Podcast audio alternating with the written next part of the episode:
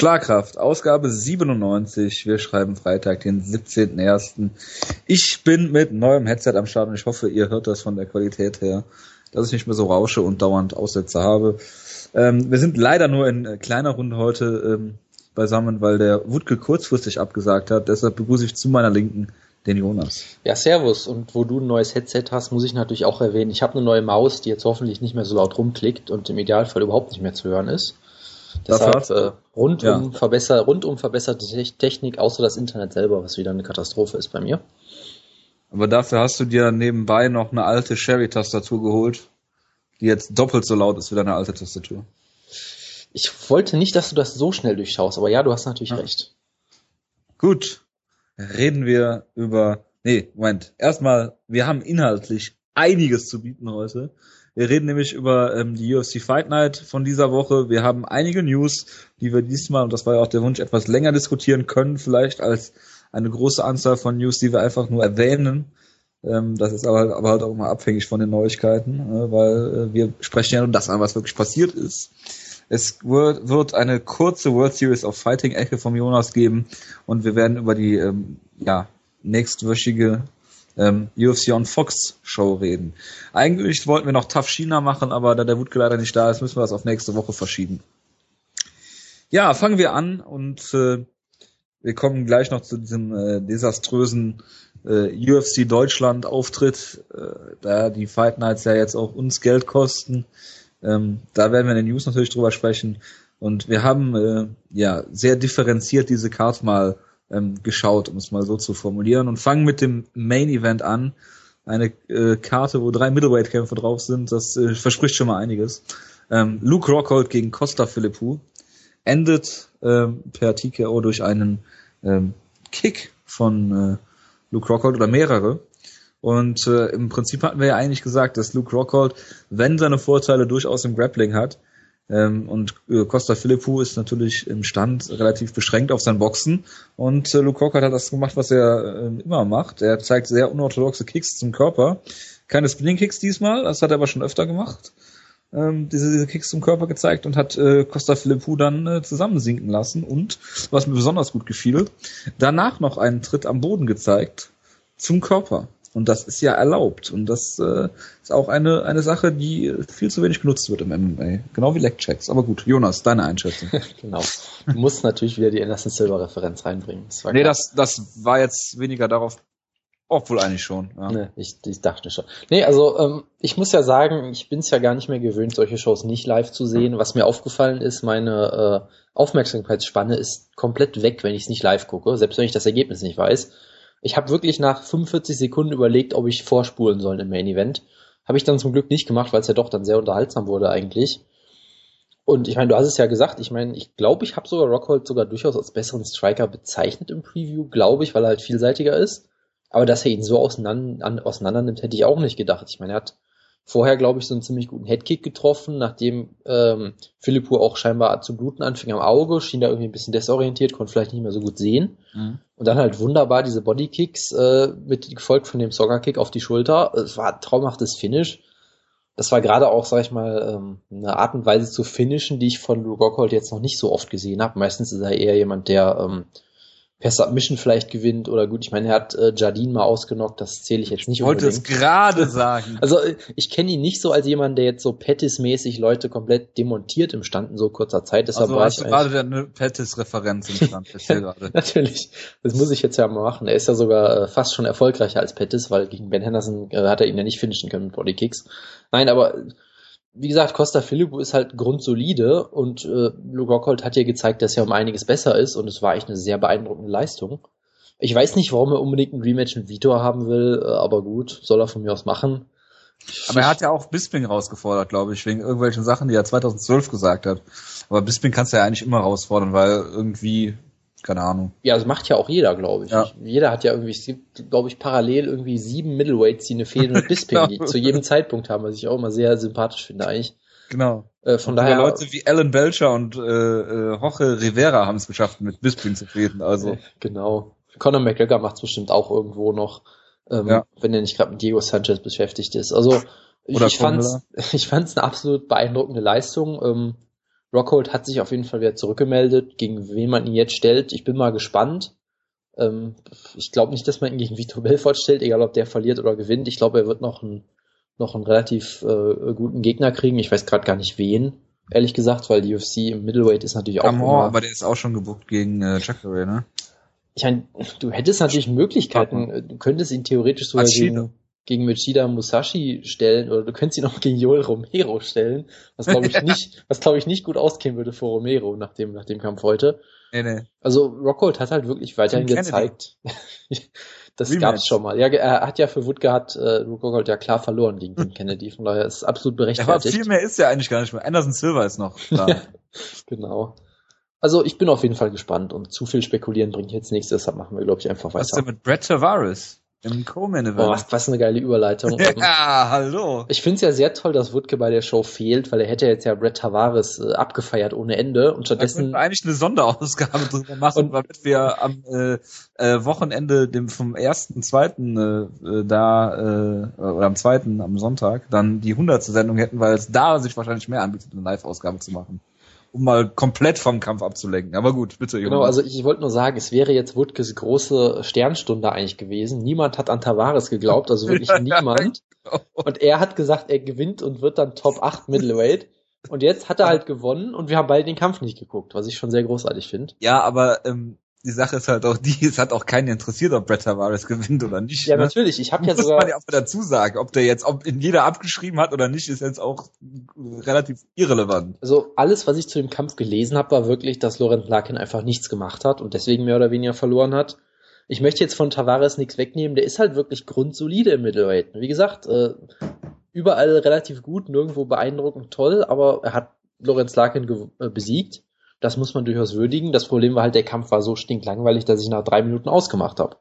Ich habe es nicht, ich habe sogar noch kürzer gemacht. Das ist, kann ich dich nur begl beglückwünschen zu. Mhm. Ja. Ja. So viel dazu. Mal gucken, wen Brett Tavares jetzt kriegt. Vielleicht Luke Rockhold. Wäre doch mal was. Oder vielleicht Joel Romero, um das mal wieder zu sagen. Ja. Ähm, kommen wir zum Bantamweight. Wir gehen relativ schnell durch. Ich denke auch mal, dass wahrscheinlich weniger Leute als sonst die Show gesehen haben. Es ist eine gute, sehr begründete Spekulation. Ja. TJ Dillashaw gegen Mike Easton. Der Kampf war relativ, ich habe auch ähm, nur zwei Drittel des Kampfes gesehen, aber ähm, nicht, weil der Kampf langweilig war.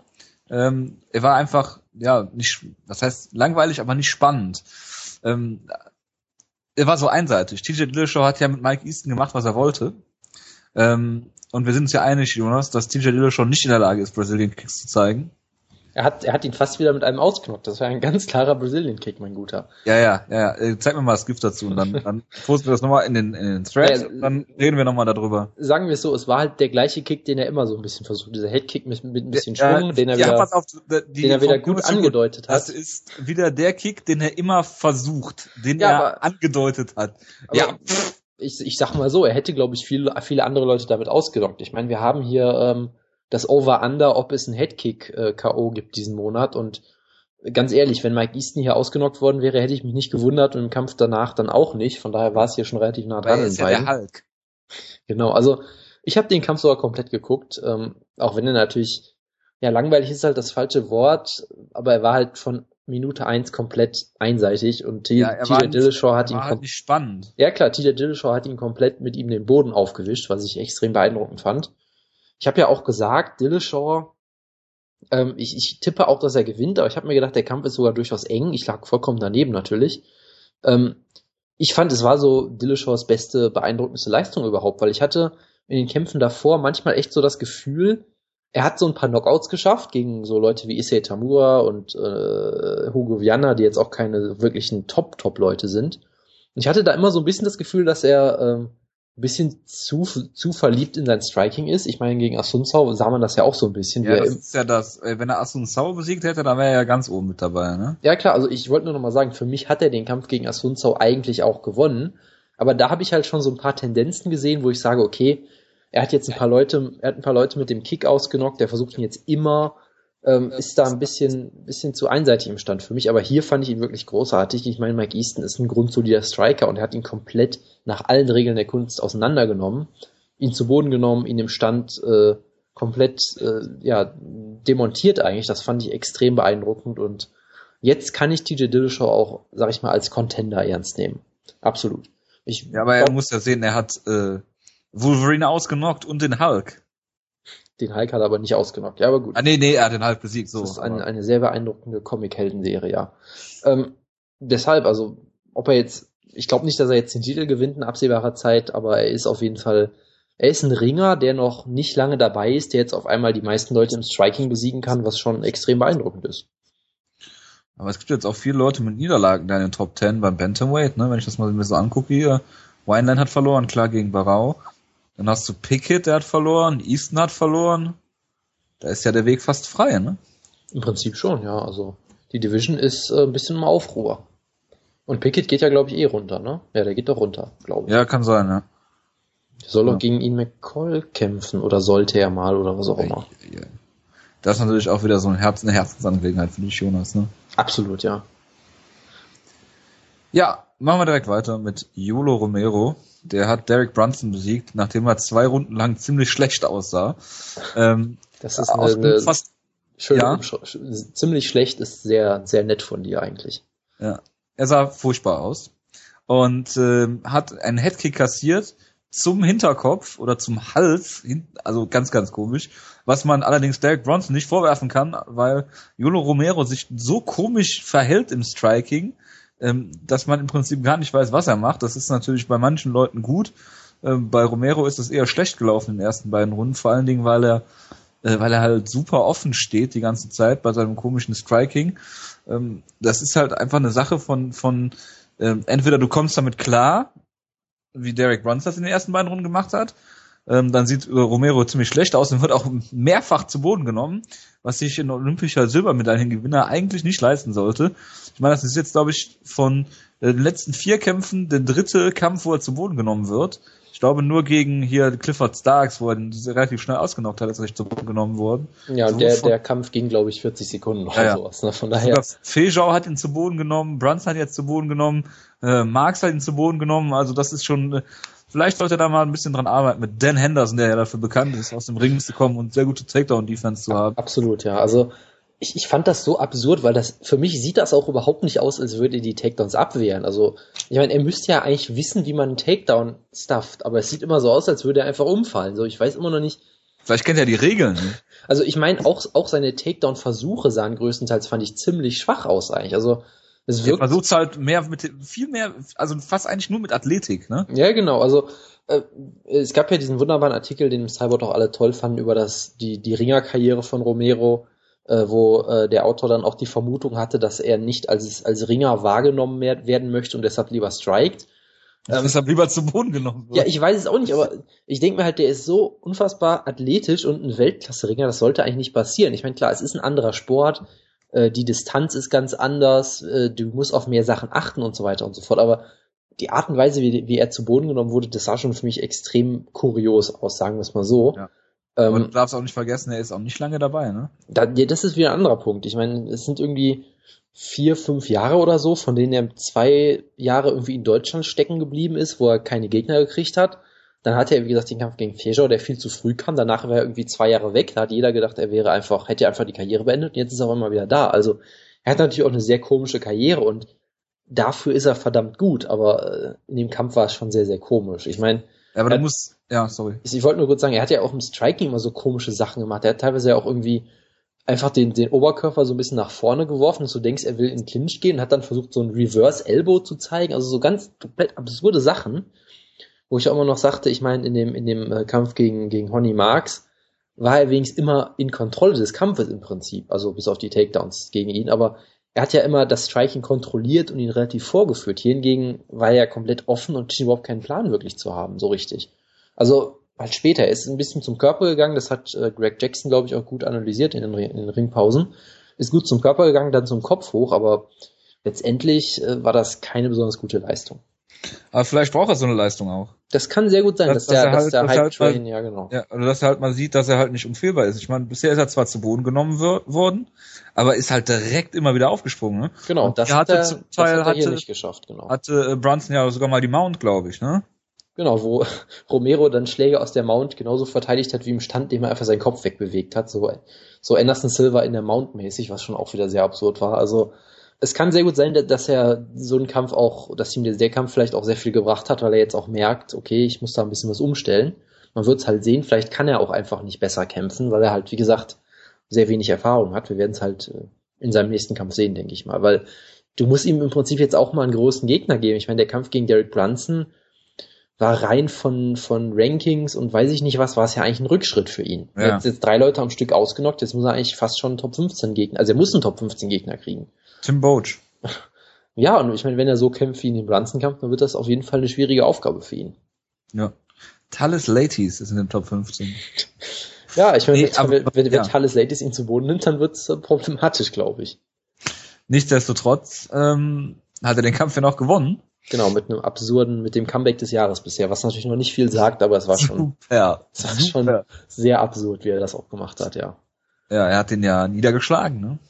Und äh, hat dann Elbows zum Körper gezeigt. Ja, vor allem noch besser, er hat ja aufgehört zu striken zwischendurch. Er hat ihn ja. zu Boden geschlagen, ich bin schon auf und ab gesprungen, weil ich ihn auch sehr gerne mag irgendwie. Und ich war unfassbar frustriert von den ersten zwei Runden und dann, als er wirklich den Knockout schafft, ähm, bin ich total ausgerastet vor Freude fast schon. Äh, aber dann, er hat ja irgendwann wirklich aufgehört zu schlagen. Also ich dachte wirklich am Ende, der, er verliert eine Decision, weil er Brunson überleben lässt.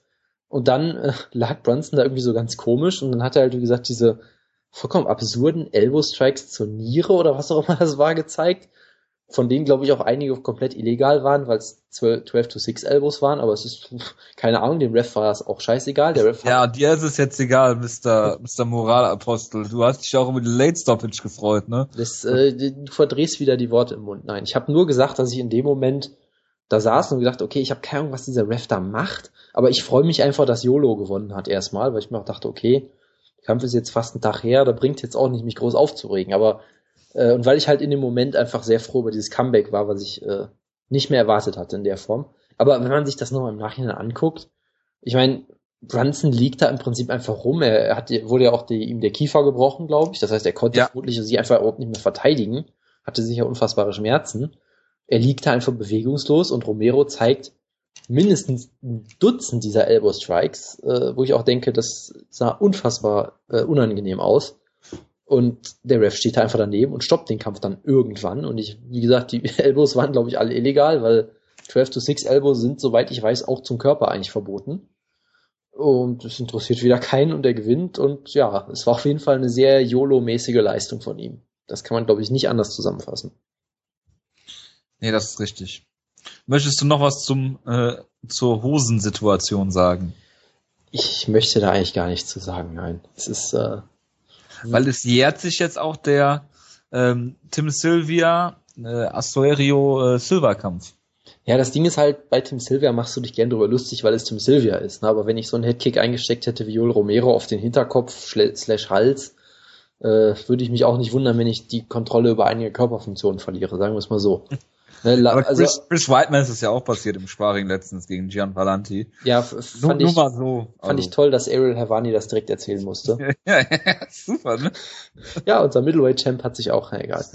Also, wie gesagt, es ist natürlich, sieht irgendwie ein bisschen lustig aus, aber eigentlich ist es halt, eigentlich ja. ist es völlig egal. Es ist überhaupt keine Story und dass äh, Romero das, dieses große Comeback geschafft hat, ist halt eher die Story oder die illegalen Strikes, aber nicht so, nicht sowas halt. Aber gut, äh, ich so, fand so, so, so ein Bild davon verbreitet sich halt schnell und dann reden irgendwie alle drüber. Ich fand bei dem Bloody Elbow, ja vor allen Dingen Ulysses Gomez oder wer war das, der das in den, in den Umlauf gebracht hat, ne? Ja, ja klar. Nichts Besseres zu tun.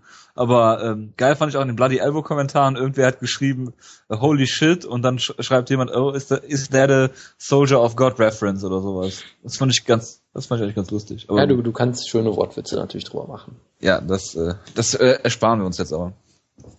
Reden wir lieber Flyweight, Jonas. Ähm, John Moraga hat Dustin Ortiz besiegt.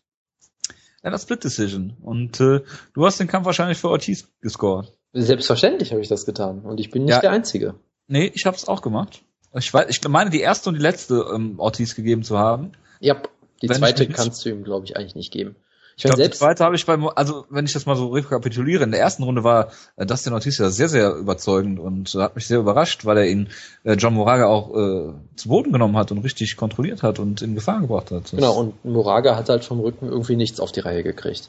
Nee, gar nichts. Und dann Runde zwei war eigentlich hat Moraga ihn im Stand eigentlich fast komplett auseinandergenommen Ja. teilweise. Also Genau. Dustin Ortiz sieht im Stand sehr komisch aus, finde ich. Der, der macht da so ganz komische Bewegungen. Er ist sicherlich kein komplett schlechter Striker, aber was er da macht, sieht irgendwie sehr unrund aus, habe ich mal das Gefühl. Ähm, aber selbst da, er hat ja, glaube ich, da in der dritten Runde, äh, in der zweiten Runde, sorry, auch einen Takedown entweder geschafft oder umgewandelt, hatte kurz, glaube ich, die Backmount. Also die Runde musst du eigentlich Moraga geben, aber Ortiz war zumindest jetzt auch nicht komplett deklassiert in der Runde. Nee, wir reden ja nicht über 10 8 Runden. Nee, genau. Und äh, in der dritten Runde, die hat er, die war auch relativ knapp vielleicht, aber die hat er für mich eigentlich auch relativ deutlich gewonnen. Und wenn ich mal gerade bei MMA Decisions gucke, gucken, ähm, ja. ist durch die Bank 28, 29 alle für Ortiz. Okay. Wirklich alle. Also das ist schon dann, äh, Sehr auffällig. ja, es ist, äh, finde ich schon eine komische Wer hat's denn, wer hat's denn für Moraga gescored? Äh, jetzt habe ich den Tab schon wieder zugemacht. Sorry. Ja gut, ich guck mal eben, ja. Ähm, ich, ich fand es halt ein bisschen schade irgendwie, weil ich ja Dustin Ortiz auch so ein bisschen gehypt habe und gesagt habe, ja, Moraga gewinnt vermutlich, aber ich glaube, Ortiz hat eigentlich eine gute Chance. Ich meine, Ortiz war, glaube ich, der größte Underdog auf der Card fast schon, was ich halt sehr komisch und falsch fand. Deshalb, es ärgert mich halt ein bisschen, weil ich, wie gesagt, eigentlich denke, dass Ortiz den Kampf gewonnen hat für mich und ich mag ihn ja, wie gesagt, auch so ein bisschen.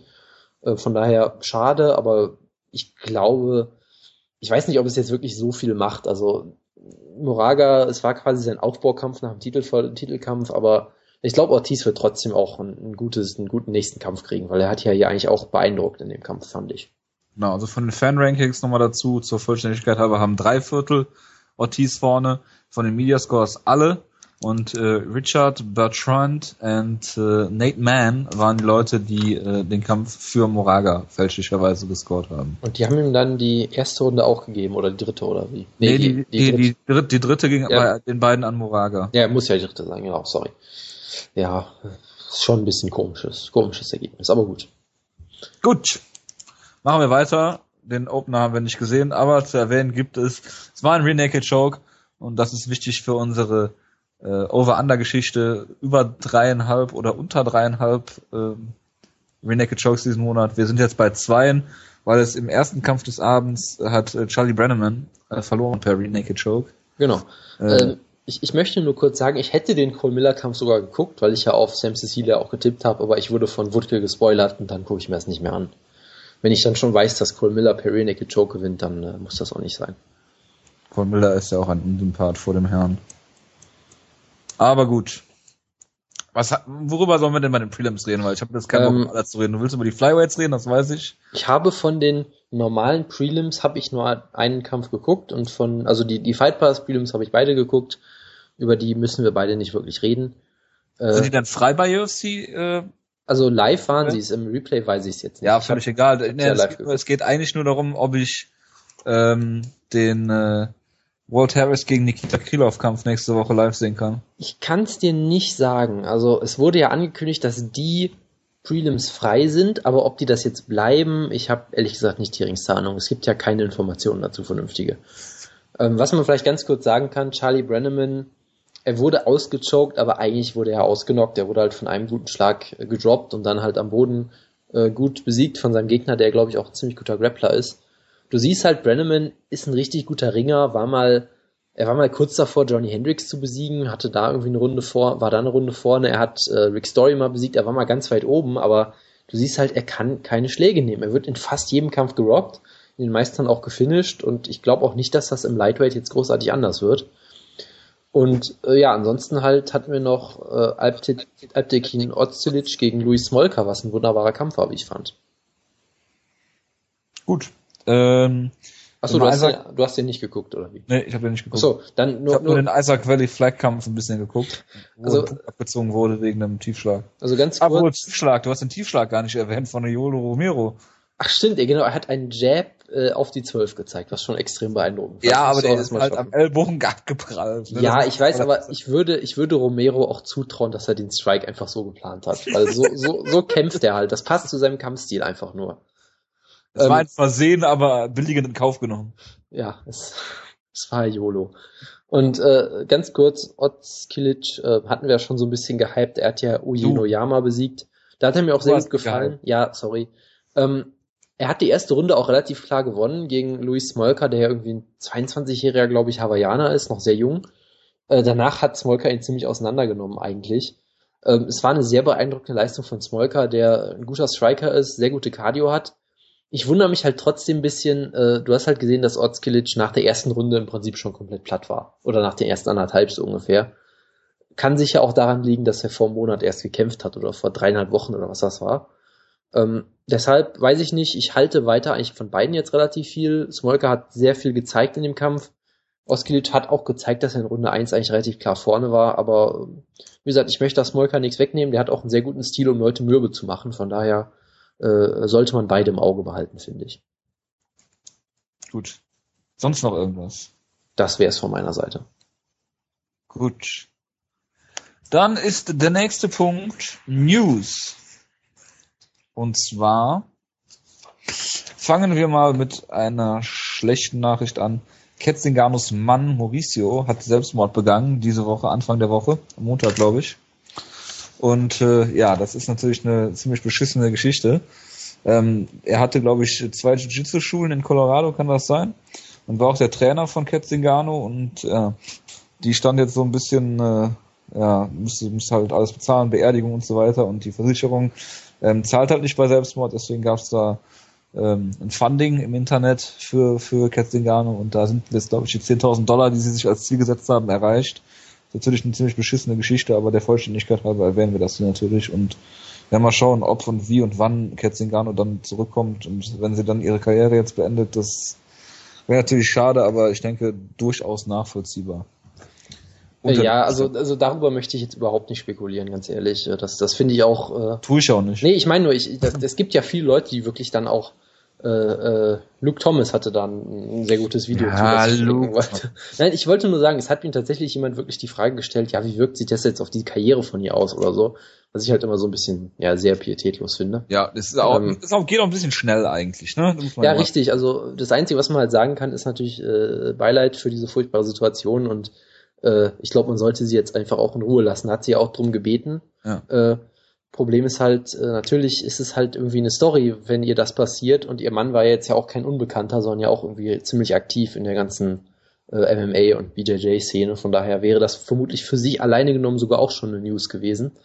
Ist halt immer sehr schlimm, wenn sowas passiert. Deshalb, äh, ich weiß gar nicht, ob wir da jetzt noch groß was drüber sagen sollten. Ich, ich denke einfach nicht. Machen wir auch nicht. Deswegen machen wir weiter mit GSP. Und GSP ist sauer auf die UFC weil sie ihn so wenig unterstützt beim Drug-Testing. Und äh, das wäre auch einer der Gründe gewesen, warum er jetzt eine Auszeit hat. Ähm, ja, und Lorenzo Fertitta hat natürlich darauf geantwortet und hat gesagt, GSP soll doch mal ans äh, Telefon gehen und mit der äh, mit Lorenzo doch mal darüber reden und Dana ist jetzt auch sauer, weil er denkt, dass GSP ähm, das macht wegen seinen Kommentaren nach dem äh, Kampf gegen Johnny Hendricks und äh, unter anderem nennt GSP die UFC auch ein Monopol. Das ist, findet die UFC natürlich nicht, nicht gerade geil. Ähm, und ja, da muss man mal abwarten. Ich habe diese ganze GSP-Geschichte jetzt auch nur ähm, grob überflogen, aber ähm, ja, mal gespannt, was da noch hinterherkommt, weil ähm, UFC oder gerade Dana White ist ja dafür bekannt, solche Sachen dann immer ähm, falsch zu verstehen, persönlich zu nehmen und dann den größten Streit mit den Leuten anzufangen. Was GSP sicherlich nicht so gerne macht und äh, dann können wir uns wahrscheinlich dann auch äh, abschminken, dass er jemals wieder zurückkommt. Und äh, ja, GSP genießt ja auch gerade ähm, die Zeit äh, weg von der UFC. Und man muss dazu noch sagen, diese Interviews, die GSP geführt hat, hat er auf Französisch geführt. Das heißt, ähm, da ist er auf jeden Fall, ähm, kann sich besser artikulieren als, als äh, auf Englisch. Und äh, von daher, ja. Mal schauen, was da noch kommt, Jonas. Ja, also ich habe es ehrlich gesagt auch nicht so sehr verfolgt, weil mir diese ganze Geschichte mittlerweile relativ auf den Keks geht. Ähm, ich finde diese ganze Drogentestgeschichte mit GSP und Hendrix damals, ich fand sie sehr undurchsichtig. Es gab ja auch viele Leute, die die Schuld da bei GSP gesehen haben. Ich weiß es ehrlich gesagt nicht. Ich fand irgendwie alles da so ein bisschen komisch. Deshalb äh, sage ich da mal nichts drüber. Ich, ich glaube, wie gesagt, auch eigentlich nicht, dass diese Drogengeschichte jetzt irgendwie der Hauptgrund war. So wirkte es für mich eher nicht. Es wirkte halt eher für mich wie, wie persönliche Probleme und Stress und all sowas. Ähm, aber mal schauen. Also ich, ich, ich glaube, die eine Sache, die natürlich wichtig ist zu sagen, ich meine, dass das Drogen, die Drogentests in der UFC sind natürlich ein Witz. Deshalb würde ich Nein, die sind von dem Staat geprüfte Athleten, die meistgeprüften Athleten in der Sportwelt. Genau, und das, ja. äh, es geht nichts über den Staat, außer wenn Dana White über eine Kommission äh, lästern muss. Dann sind sie wieder die kompletten Idioten. Aber bei, bei dem Drogentest sind sie sehr kompetent natürlich.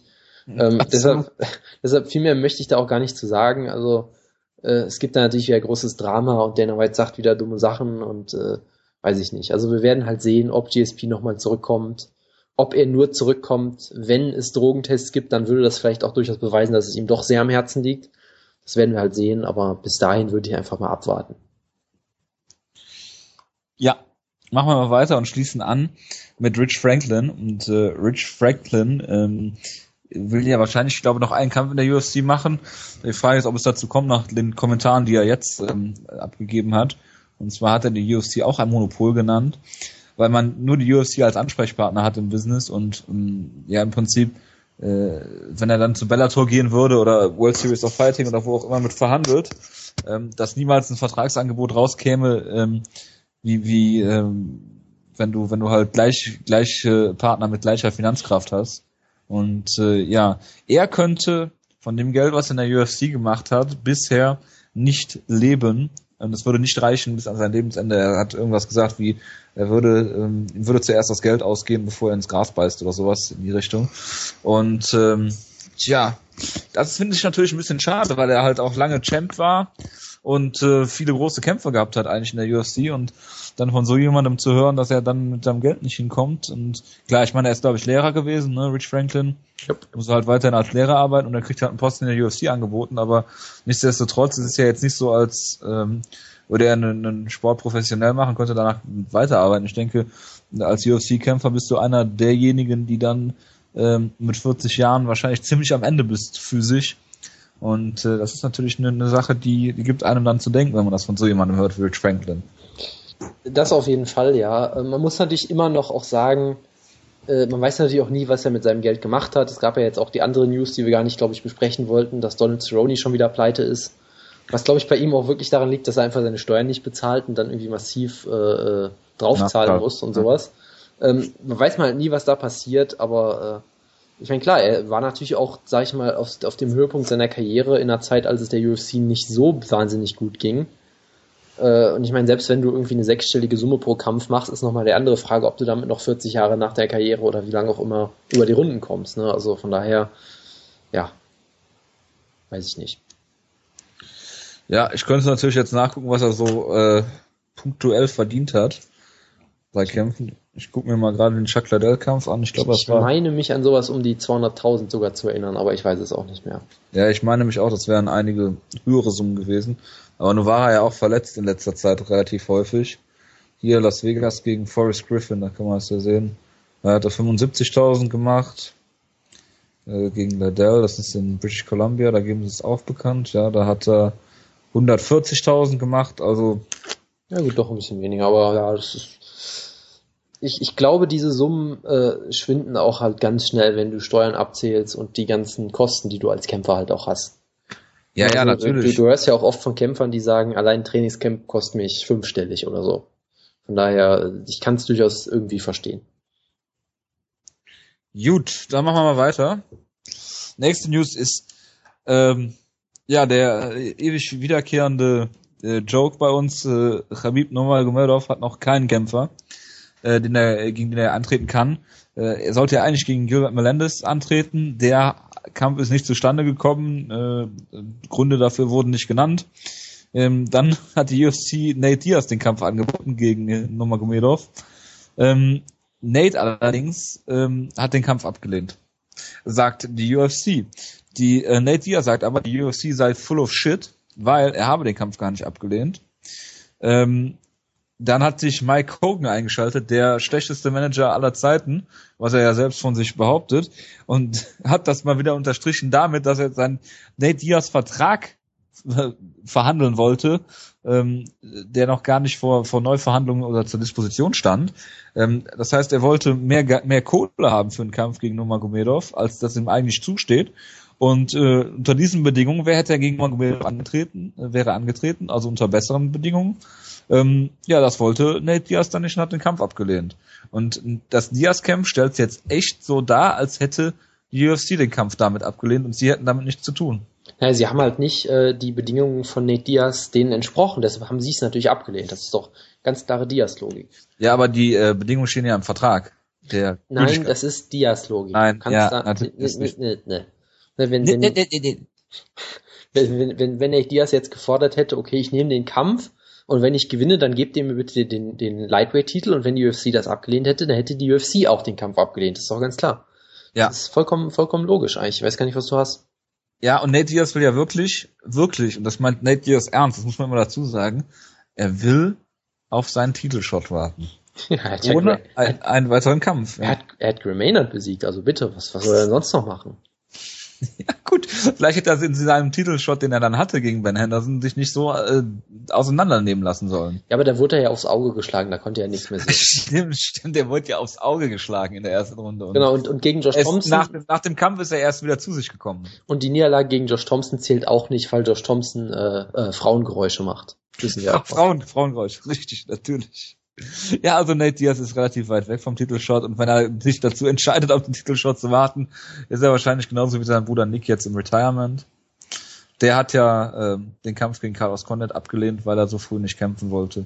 Hätte er natürlich einiges wieder gut machen können von seiner Jojo, der er behauptet, Jojo, du meinst, die UFC hat den Kampf gegen Carlos Condit abgelehnt. so. Das ist doch Diaz-Logik. Er hat, er, die Diaz-Brüder lehnen nichts ab. Das hatten wir doch gerade schon diskutiert. Ach ja, stimmt. Ja, nee, aber er hat doch gesagt, er würde erst kämpfen im, im Sommer. Ja, die UFC hat ihm den Kampf nicht im Sommer angeboten, deshalb hat die UFC Ja. abgelehnt. Diaz-Logik. das sind immer die Diaz-Konditionen, ne? Absolut, ja. Sehr gut, aber um das mal abzuschließen, die Nomagomedov-Geschichte ist noch nicht zu Ende. Weil Michael Johnson hat sich ange angeboten, gegen Nomagomedov zu kämpfen.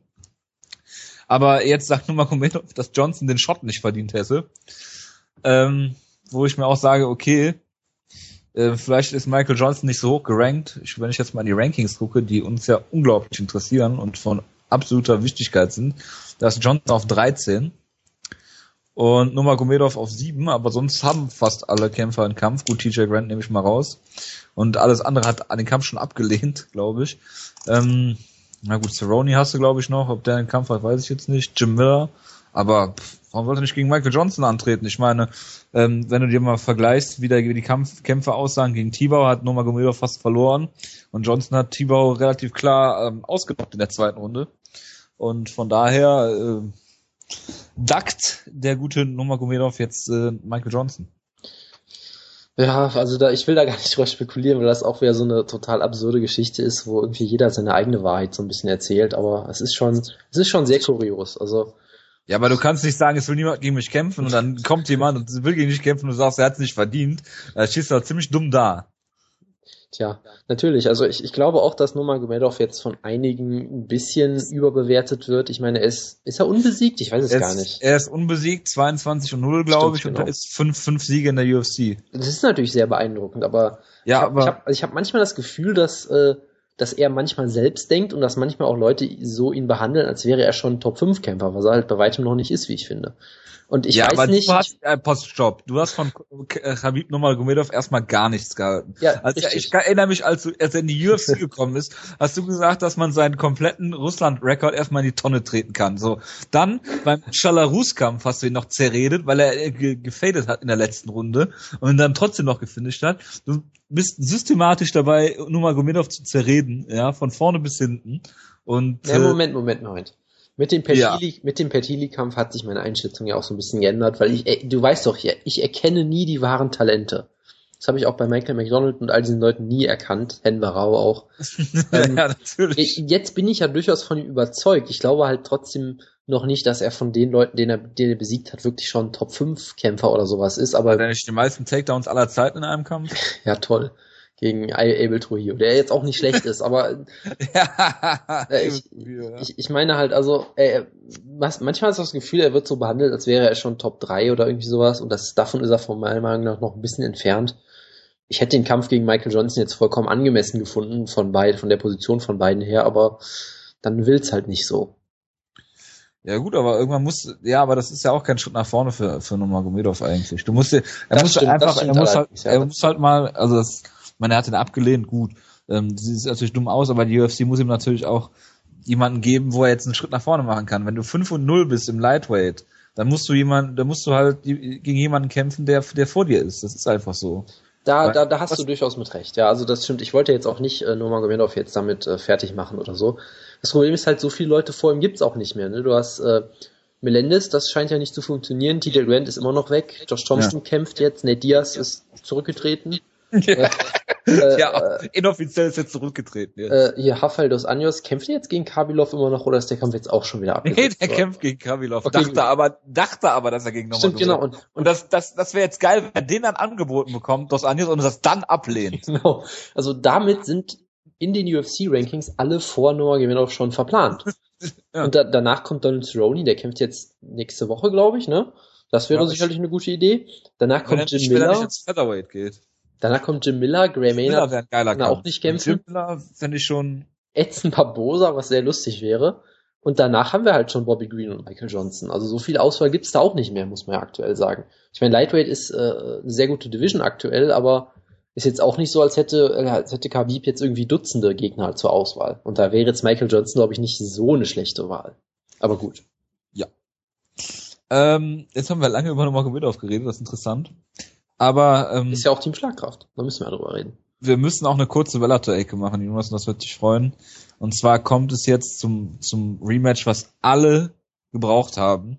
Vor allen Dingen Pat Curran, und zwar Daniel Strauss gegen Pat Curran. Es gibt die Trilogie, das Rubber-Match. Äh, alle haben dem entgegengefiebert.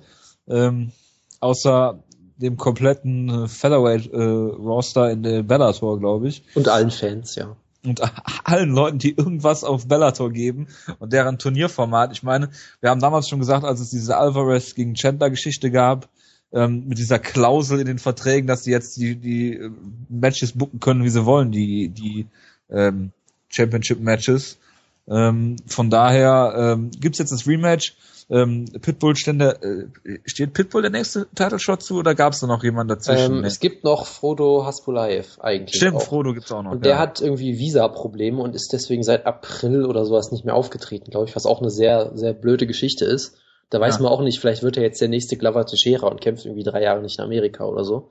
Ja. Ähm, also du hast zwei, zwei Turniersieger, die äh, einen Title Shot kriegen sollten und du hast halt Pat Curran, der für mich den, den zweiten Kampf klar verloren hat. Das ist die erste ja. Sache. Die zweite Sache ist, der Kampf war relativ uninteressant und langweilig. Ja. Und der, der dritte Punkt ist, er hätte vermutlich disqualifiziert werden sollen, eigentlich für dieses illegale Knie. Äh, Aber er hätte den Hiltel ja noch gehabt.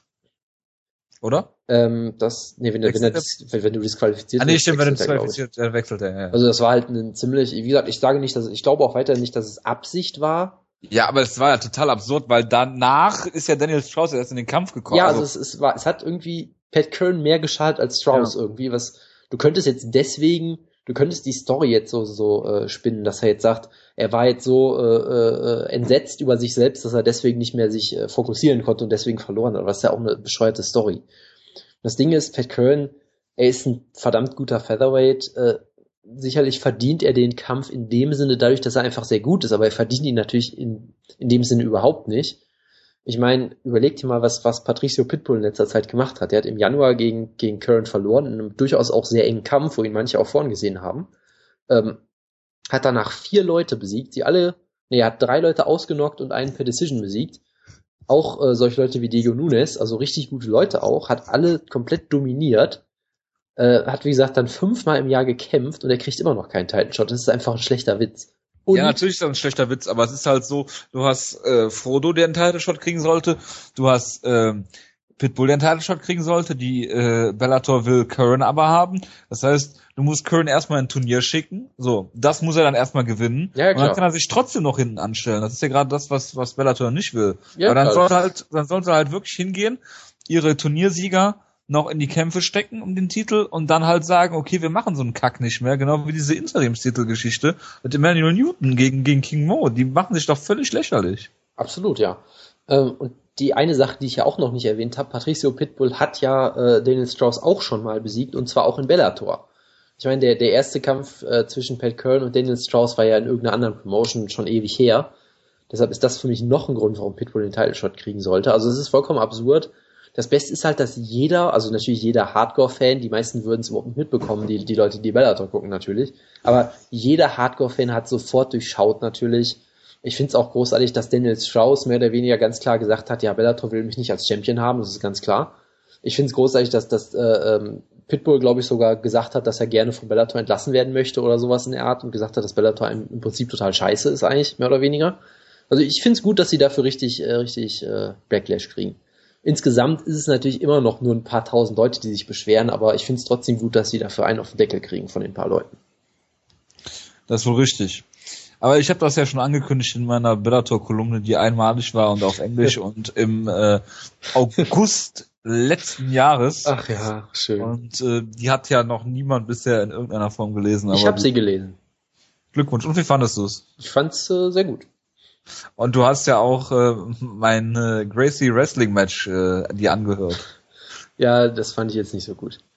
Ja, das sage ich aber auch am Match. Da kann ich ja auch nichts mehr Nee, draus nee, klar, das ist, so einem, vollkommen klar. aus so einem Kack da. An dieser Stelle kann ja der gute Strigger mal sein Feedback geben bei, bei, bei uns. genau. Ja, das habe ich den Leuten äh, von äh, Straight Wrestling ja mal zur Verfügung gestellt.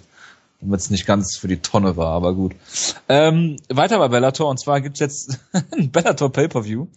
Und äh, der neue Versuch, Tito Ortiz diesmal nicht im Main Event. Äh, aber dafür Eddie Alvarez und Michael Chandler. Die sollen im März und April, glaube ich, ein Pay-Per-View-Headline von Bellator. Und da sind wir mal gespannt. Ähm, auch das ist natürlich kein gerechtfertigter ähm, ja, Lightweight Title Shot für Michael Chandler, weil er ja im Prinzip ähm, kein Turnier gewonnen hat, aber gut.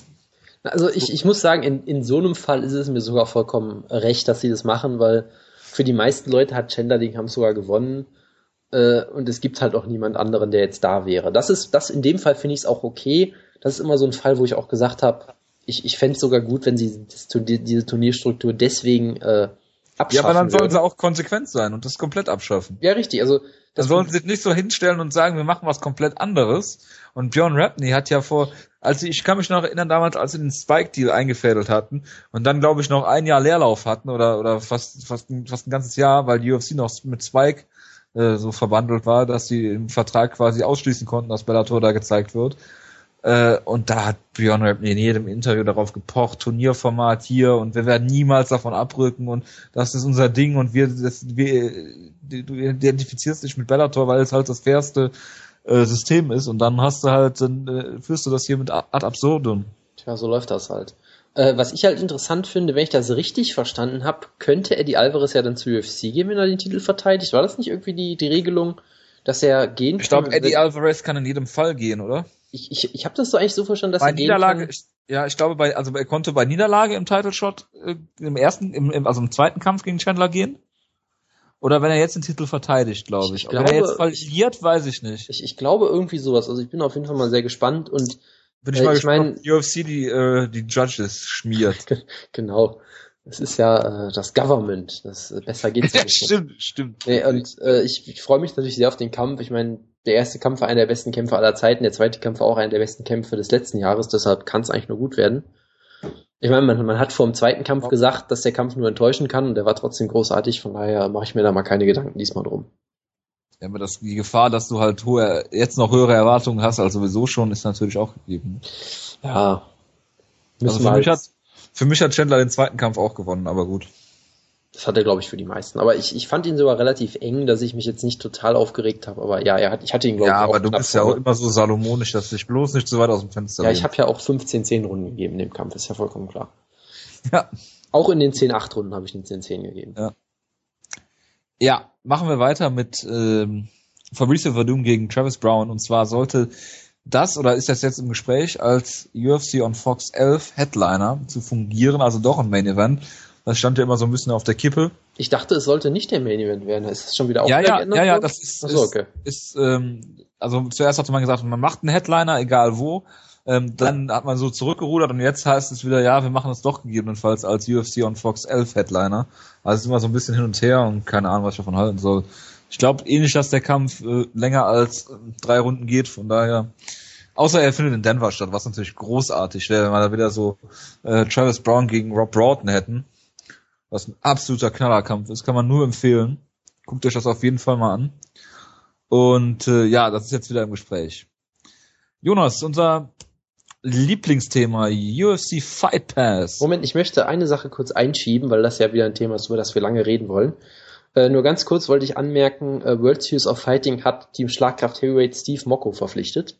Deshalb müssen wir auch bald wieder über World Series of Fighting Undercards sprechen oder so. Da freue ich mich schon sehr drauf.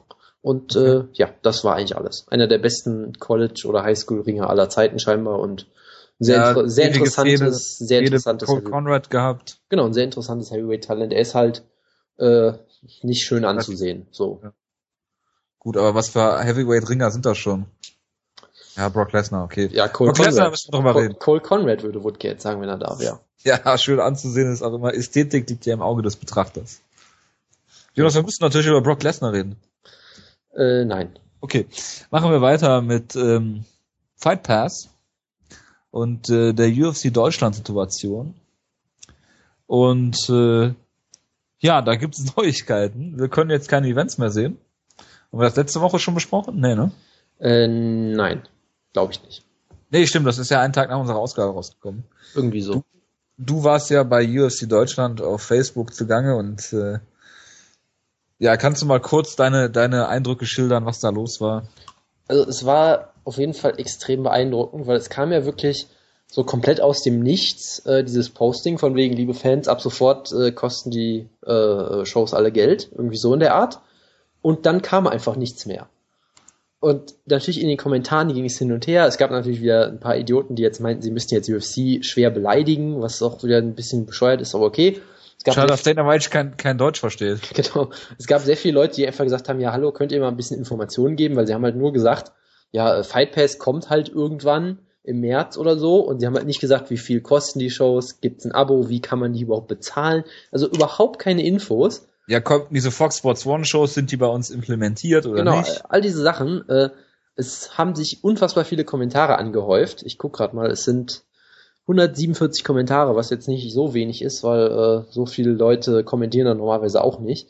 Und es gab halt auch keine Reaktion, keine Antwort. Sie haben einfach danach so getan, als würde es weitergehen. Das ist also, geil. Also, was ja. du davor, was du vielleicht schon davor sagen musst, sie haben auch, glaube ich, mit dem Fight Pass sehr viele Leute verwirrt schon. Was ja vielleicht auch dann nicht immer die absoluten Hardcore-Fans sind, gut, wenn sie UFC TV gucken, schon irgendwie, aber es gab auf den, auf den Status-Updates davor gab es schon immer viele Fragen, ja, warum soll ich denn jetzt dafür bezahlen und was ist mit den anderen Shows und was ist Fight Pass und dann haben sie es irgendwie nicht so richtig verstanden. Das heißt, die Stimmung war auch schon, glaube ich, so ein bisschen negativ vorher und danach ging es halt richtig los, weil, wie gesagt, die verkünden diese sehr schlechte Nachricht und dann sind sie nicht mehr erreichbar und posten währenddessen wunderbar die, die ganze Zeit tolle Status-Updates wie sind, Zypri sind Zyprioten unter uns, die Kostas Filippo am Mittwoch den Sieg wünschen. Solche großartigen Updates äh, wo dann auch es keinen einzigen Kommentar gibt, wo es um dieses Thema geht. ja. Glaube ich. Also gut, gut, gut, gut, gut, es gibt ein paar, ich übertreibe jetzt natürlich, ne, aber im Prinzip, sie schreiben halt irgendwie so was, ja, Joel Romero ist gut vorbereitet und das ist der ganze Post und dann halt die Kommentare, was ist denn jetzt ähm, hier, äh, was ist denn jetzt los? Kann mir mal bitte einmal, dann fragen Leute nach illegalen Streamlinks auf den Facebook-Kommentaren. Es wird nichts, das ist natürlich sehr geil. Es wird, es wird, nichts moderiert, es wird nichts entfernt, es wird auf nichts geantwortet. Ja, aber jetzt mal. Absolut ja. großartig. Ähm, ganz kurz, und dann ging es ja auch weiter, dass die Show sich dann genähert hat. Du hast halt gemerkt, es standen immer noch keine Bezahlinfos auf der Seite auf UFC TV. Deshalb haben ja auch viele einfach gesagt, okay, die Show ist scheinbar doch noch kostenlos, aber es gab weiter keine Informationen. Und dann war es wirklich so, die Prelims gingen ja um 10 Uhr los, glaube ich. Und ja. dann wirklich gab es um 21 Uhr 59 oder 58 oder irgendwie sowas, gab es dann auf einmal ein Posting von UFC Deutschland, wo sie gesagt haben, ja, die Fight Press Prelims beginnen jetzt und sind auch kostenlos und das war das ganze Posting, wo ich mir auch denke, okay, was ist mit den Prelims danach? Da gab es dann keine Informationen zu. Dann gab es eine genau eine Stunde später, also wieder eine Minute oder so, bevor die anderen Prelims anfangen, gab es wieder den, den, das Posting. Das Vorprogramm ist auch kostenlos hier ansehbar. Und dann gab es auch keine Infos zur Maincard. Also sie haben immer so richtig schön scheibchenweise immer eine Minute vor Beginn.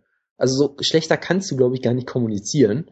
Äh, wo ich dann auch äh, von unserem Schlagkraft-Account sogar einen Kommentar gepostet habe, äh, äh, ob sie jetzt das die ganze Zeit nur so ankündigen, damit sie den Spannungsbogen hochhalten. Was, äh, ja. äh, ich meine, es ist halt vollkommen absurd, dass du einfach keine Informationen gibst. Und dann war es halt so, ähm, dann das nächste Status-Update war halt wirklich einfach in 10 Minuten beginnt das Hauptprogramm der UFC Fight Night 35. Das Hauptprogramm kostet 6,99 Dollar oder in HD 8,99 Dollar. Das war alles, was die dazu geschrieben haben. Also, schlechter kannst du es, glaube ich, wirklich nicht machen. Ich habe so ein bisschen natürlich Mitleid mit denen, weil du ja auch, glaube ich, merkst, dass die einfach selbst nichts wissen. Ja, aber wer, wer betreut denn den UFC Deutschland Account? Wer ist das? Wer sitzt ist halt- dahinter? Das ist so, in, das ist so untransparent. Ja, natürlich. Es ist halt irgendeine arme Seele, die keine Informationen hat. Der wurde vermutlich einfach wirklich gesagt, hey, äh, ist jetzt, ist es jetzt kostenpflichtig, kündige das mal an und mehr wussten die vermutlich auch nicht.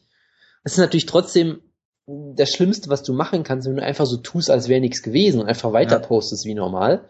Da wird wenigstens, wenigstens auf die Kommentare reagieren können und sagen, ja, tut mir leid, wir wissen aktuell auch noch nicht mehr. Ne, aber dann denkst du halt auch, okay, das wirkt dann auch inkompetent, wenn du selbst nichts weißt, aber es wirkt halt noch schlimmer, wenn du einfach gar nichts sagst. Und äh, vor allem erlaubst du natürlich dann den äh, ganzen Fans, sich gegenseitig selbst nochmal aufzuspielen und aufzubauschen und dadurch wird die Stimmung natürlich noch ähm, schlechter eigentlich. Ja. Also es ist halt einfach von der, von der ganzen PR-Masche ist es unfassbar schlecht gemacht. Äh, über das Angebot selber werden wir jetzt, glaube ich, ja sowieso noch regeln, was auch unfassbar schlecht gemacht ist, aber gut, das, äh, da lasse ich dich vielleicht mal wieder ein bisschen reden, bevor ich wieder einen Monolog halte. Was meinst du denn mit dem Angebot? Ja, äh, wie das jetzt halt aussieht, dass wir jetzt aktuell für jede Show einzeln bezahlen müssen. Genau, also, so, ein, so ein komisches Abo-Modell gibt, wo ich auch nicht weiß, was da jetzt im Abo ja, also es gibt, es gibt, glaube ich, ein Abo-Modell und zwar habe ich das gesehen, als ich ähm, hier, also die, die Fight Night kannst du dir ähm, angucken und zwar steht hier noch, und zwar das auch geil, UFC on Fox slash Fuel, also Fuel gibt's ja gar nicht mehr, ne? also Mhm. Fuel-Shows, ähm, die kannst du halt einzeln sehen für diese, ich glaube, 6,99 und 8,99 Dollar, ne? äh, äh, in SD respektive HD.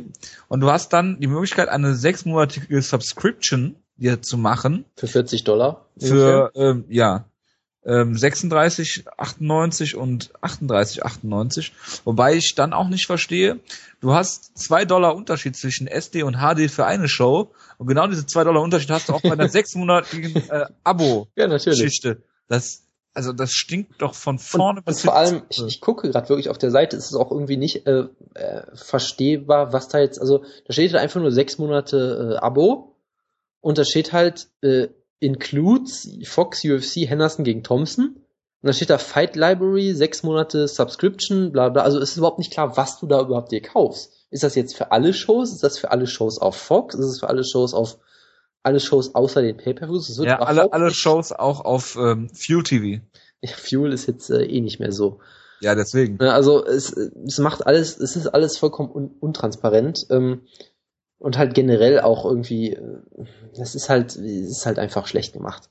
Also du, du kannst halt nicht, äh, du, du kannst halt nicht einfach sagen, wir geben euch alles vier Jahre für umsonst und jetzt äh, wollt ihr, wollen wir, dass wir, dass ihr für den gleichen Service dann auf einmal bezahlt und dann sich wundern, dass die Leute irgendwie schlecht drauf sind. Ja, gut, Ja. aber ich sag mal, die, die Sache ist ja die, ähm, das ist ziemlicher Luxus gewesen die letzten vier Jahre. Absolut, Ne? Das muss, muss man, das muss man einfach so sagen. Und dass es früher oder später kostenpflichtig wird, ähm, muss, muss auch jedem klar gewesen sein. Oder halt äh, irgendein Ver- Fernsehvertrag oder was auch immer. Es, ist Genau. klar, es war klar, dass, Aber es nicht, dass es nicht ja. ewig so weitergeht, ja.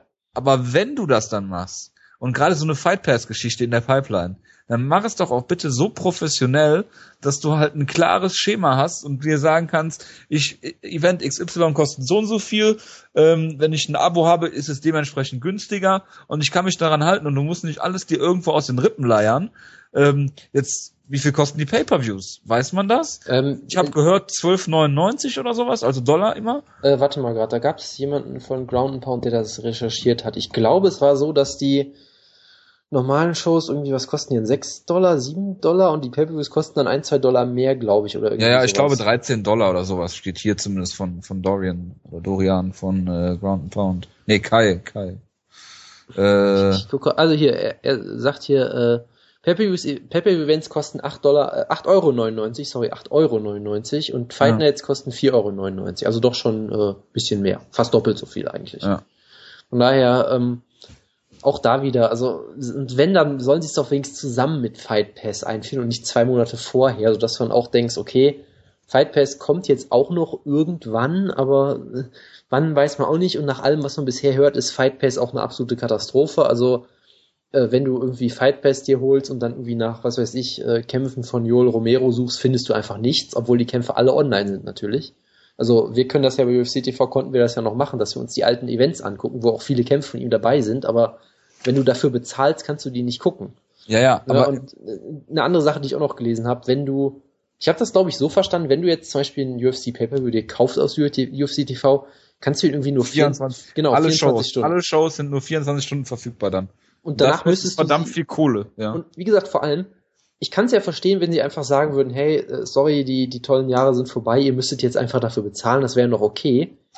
Das Problem ist halt, du musst bezahlen und kriegst dafür weniger. Weil wir haben ja vorher Ja. das ganze Archiv, ich, du, ich, konnte es, ich konnte jetzt noch eine Show von 2011 gucken, vermutlich. Ja. Und wenn sie jetzt sagen, ich, ich glaube, die gehen auch aktuell noch. Alles bis 2013, Ende 2013 geht noch. das, das kann auch sein, es würde ja auch keinen Sinn machen, wenn du die jetzt nachträglich noch, äh, ne, aber prinzipiell, dass du jetzt sagst, du kriegst jetzt deutlich weniger Service und sollst dann dafür auf einmal Geld bezahlen, ist halt äh, ein bisschen, ein bisschen bescheuert, ne? Und äh, von daher, wenn du jetzt dann für Fight Pass eventuell auch, also ich würde es mir aktuell voll vorstellen, dass sie einfach sagen, Fight Pass kostet jetzt auch nochmal 9 Euro im Monat. Dann würdest du für alles irgendwie 50 Euro im Monat ausgeben müssen oder Ja. irgendwie sowas Absurdes. Also, ich sag halt, also für mich ist es halt damit vollkommen offensichtlich geworden, dass sie halt den deutschen Markt einfach komplett aufgegeben haben. Das habe ich auch sofort, das war meine sofortige Reaktion auf das, auf das, auf das erste Announcement damals, ähm, wo ich ihnen auch keinen Vorwurf mache eigentlich, weil äh, sie hätten es vermutlich schon vor drei Jahren aufgeben sollen, wenn wir ehrlich sind, weil es war irgendwie absehbar, dass es nichts wird. Von daher, Negativ Jojo, äh, Von da- Jonas. von daher, ich bin, ich bin jetzt nicht böse der UFC, ich bin immer noch verdammt glücklich und froh dass, äh, und dankbar, dass wir das so viele Jahre so wunderbar machen konnten. Aber die Art und Weise ist halt schon irgendwie bescheuert. Ne? Ich meine, es wird immer groß getönt von wegen, ja, wir sind 2013 in Deutschland zurück und dann, oh, äh, doch nicht, dann 2014 sind wir zurück, dann, oh, vermutlich doch nicht. Und das passiert und das passiert. Wir haben uns jetzt schon auf dem TV-Sender geeinigt und wir reden jetzt gerade mit einem großen TV-Sender und wir sind jetzt gerade in der Schalke Arena und es kommen halt immer große Ja, aber ganz ehrlich, wer, wer diesen, wer diesen Sachen glaubt, Ja, dem kann man natürlich, auch nicht mehr natürlich. helfen, ja. Äh, Also, ich meine halt Ich mein- nur, also es macht aus, Sinn der, aus Sicht der UFC macht Sinn, dass sie halt sagen, wir haben den Leuten das alles kostenlos gegeben, weil wir uns den Markt so ein bisschen erhalten wollen, damit wir den nochmal aufbauen können. Und jetzt haben sie halt gesagt, okay, wir schaffen es nicht, Deutschland nochmal aufzubauen, weil es ist einfach zu viel Aufwand mit zu wenig Ertrag, weil es ist ja nicht so, als könnten die in Deutschland wirklich eine Fußballarena füllen damit. Die würden Nee. mit Mühe nur 10.000 Zuschauer kriegen, ja, es, vermutlich. Es Ne? ist ja noch viel mehr, was da dran hängt.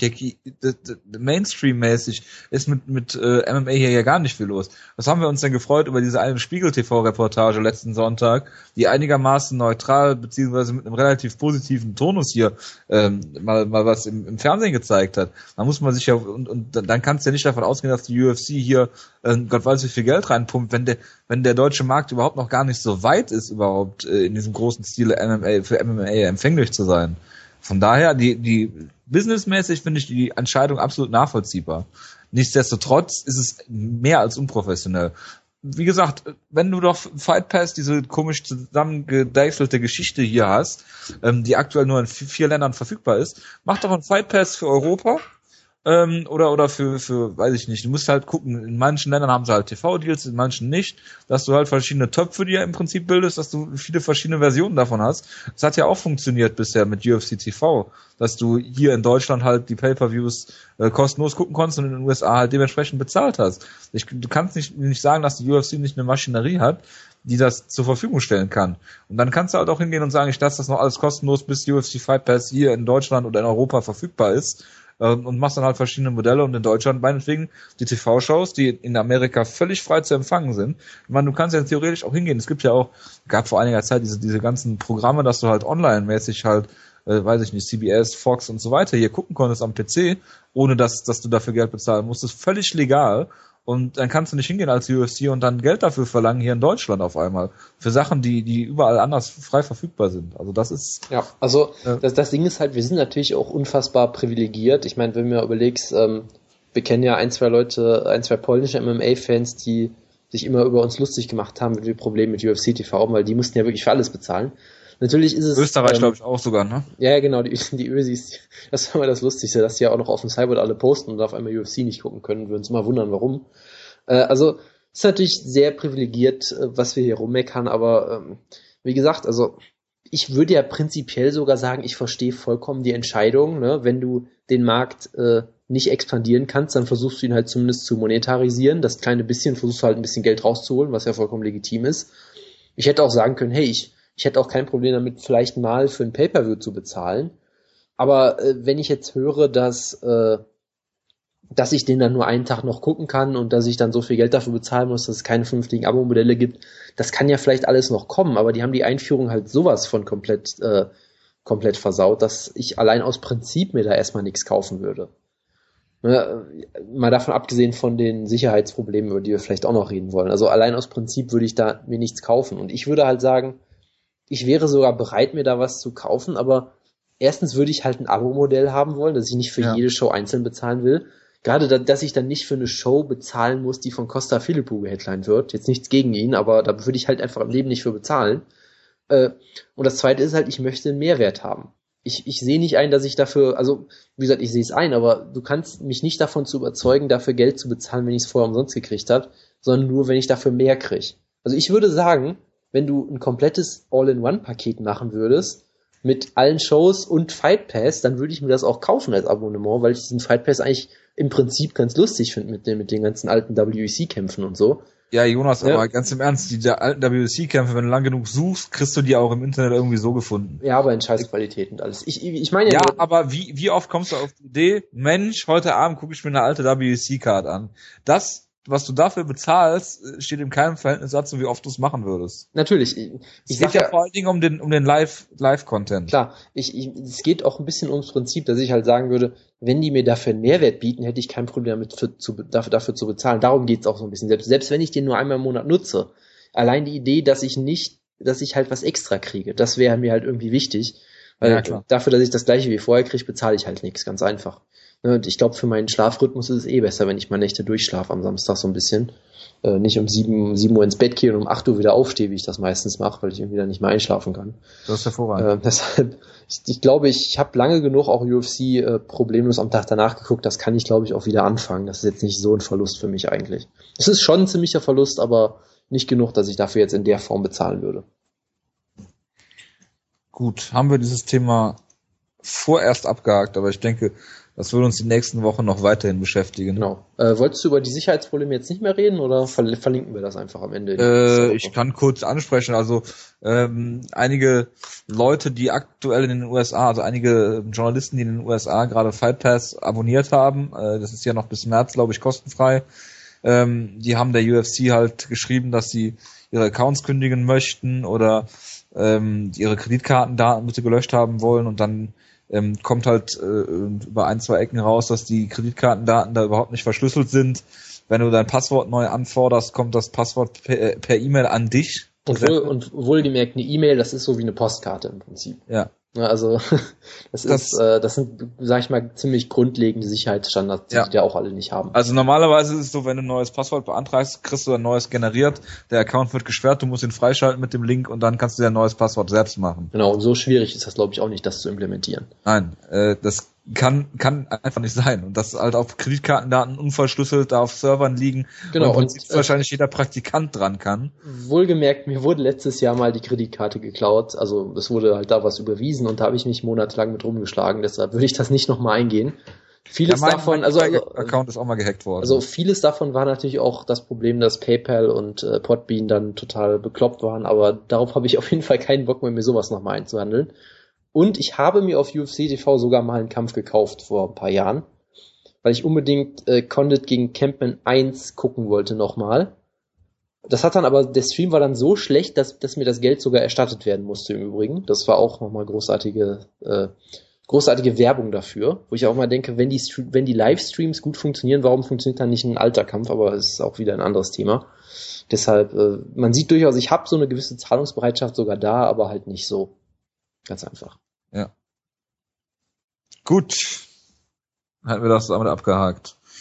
Ja, Anderson Silver war wieder in den Schlagzeilen und ist äh, scheinbar komplett desillusioniert, weil er irgendwelche Kommentare in Richtung Chris Whiteman abgegeben hat, dass es nur Glück gewesen wäre, dass Whiteman ihn ausgenockt hat, beziehungsweise er sich das Bein gebrochen hat, dass das ja in der Regel nicht vorkommt und das ist, äh, ich weiß nicht, ob er jetzt noch einen Kampf gefordert hat, aber irgendwas in die Richtung und das ist natürlich äh, mehr als äh, ja bedauerlich, sowas zu behaupten. Ja, natürlich. Äh, es gibt da einen ganz guten Artikel zu, den ich auch nochmal verlinken werde, äh, wo Ben Folks im Prinzip schreibt, ja, äh, natürlich äh, labert Anderson Silva Schwachsinn und äh, lügt sich selbst an, wenn er sowas sagt, aber hey, das ist halt, glaube ich, so ein bisschen auch das, was du als Kämpfer machen musst. Du musst halt irgendwie, glaube ich, auch so selbstbewusst sein, dass es an äh, Geisteskrankheit so ein bisschen grenzt fast schon.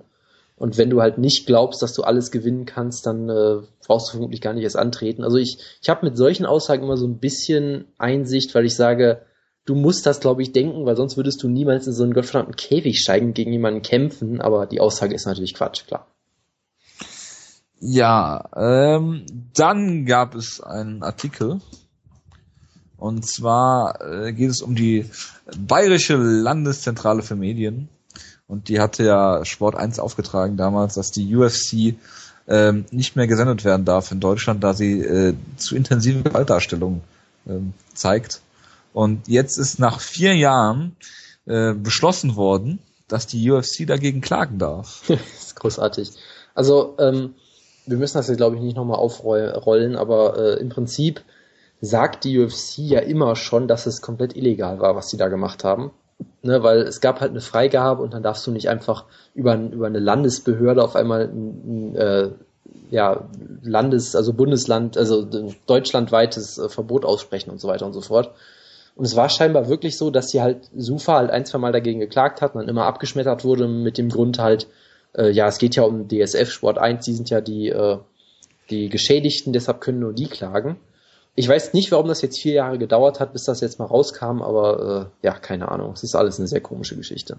Es ist, äh, theoretisch ist es ein kleiner Sieg, der ihnen theoretisch vielleicht erlauben würde, dass sie da Recht gesprochen bekommen und dann vielleicht theoretisch ins Fernsehen zurück könnten, aber anhand der aktuellen Entwicklungen glaube ich irgendwie nicht drauf. Nicht dran. Ja, die Frage ist, wer will die UFC überhaupt haben oder bemüht sich die UFC überhaupt richtig? Allein, dass es schon vier Jahre gedauert hat, äh, wenn die mit Nachdruck da hinterhergegangen wären, wäre es mit Sicherheit schneller gegangen. Kannst mir nicht erzählen, dass es nur an den deutschen Behörden oder in der deutschen Justiz liegt, dass es so lange gedauert hat. Aber gut, so viel nur der, der Vollständigkeit halber. Machen wir weiter mit ähm, ja, ich glaube, das waren so die News. Hattest du noch was? Äh, nee, das reicht jetzt, glaube ich. auch. Ich habe noch einen Punkt, den du diese Woche so ein bisschen breit getreten hast. Ich weiß nicht, ob du dich noch dran erinnerst. Pascal Kraus hatte auf seiner Facebook-Seite was gepostet zum Kampfausfall gegen äh, Kaliev, Adam Kaliev, kann das sein? Äh, ja, das äh, stimmt soweit. Genau, und da hat er was geschrieben von äh, wegen. Ist, äh, übrigens, der Beitrag ist, glaube ich, im Cyborg auch noch äh, zu sehen hatte Grissom da, glaube ich, gepostet. Müsste es okay. gewesen sein. Dass er noch Nachwirkungen von seiner, äh, von seinem Knockout, seiner Niederlage gegen Lim damals hat. Weil wenn er äh, im Sparring, glaube ich, äh, länger ähm, aktiv war, hat er ähm, Ausfallerscheinungen gehabt, ist ihm schlecht geworden, Gleichgewichtsprobleme. Und ähm, da hat er einen Neurologen der UFC aufgesucht und der hat gesagt, er soll doch mal langsam machen, bitte.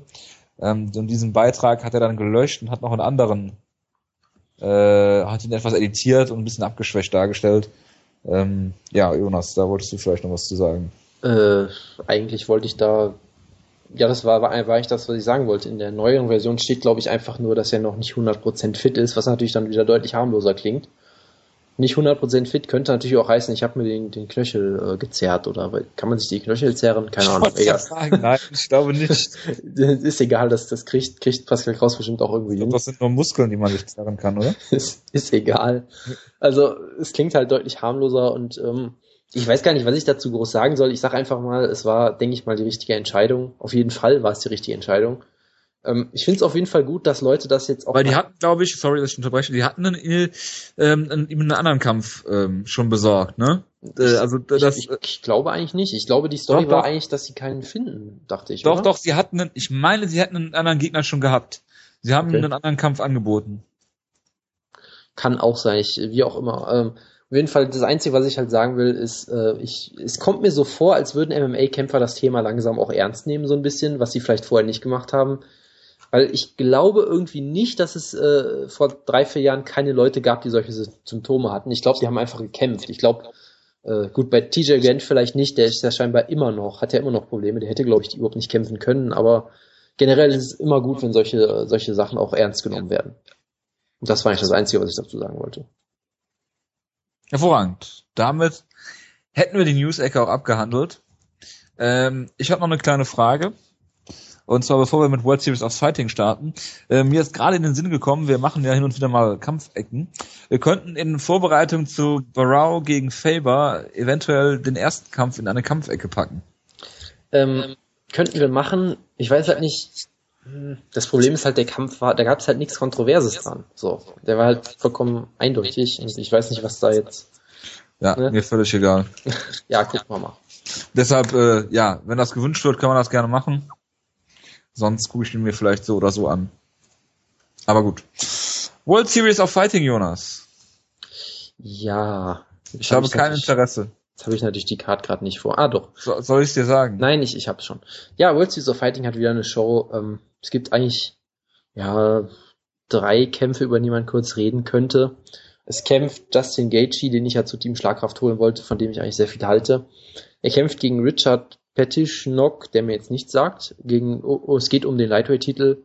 Ich würde mal annehmen, dass Gaethje gewinnt, der auch scheinbar ziemlich gut zu sein scheint. Ähm, deshalb Scheinbar ziemlich gut zu sein scheint.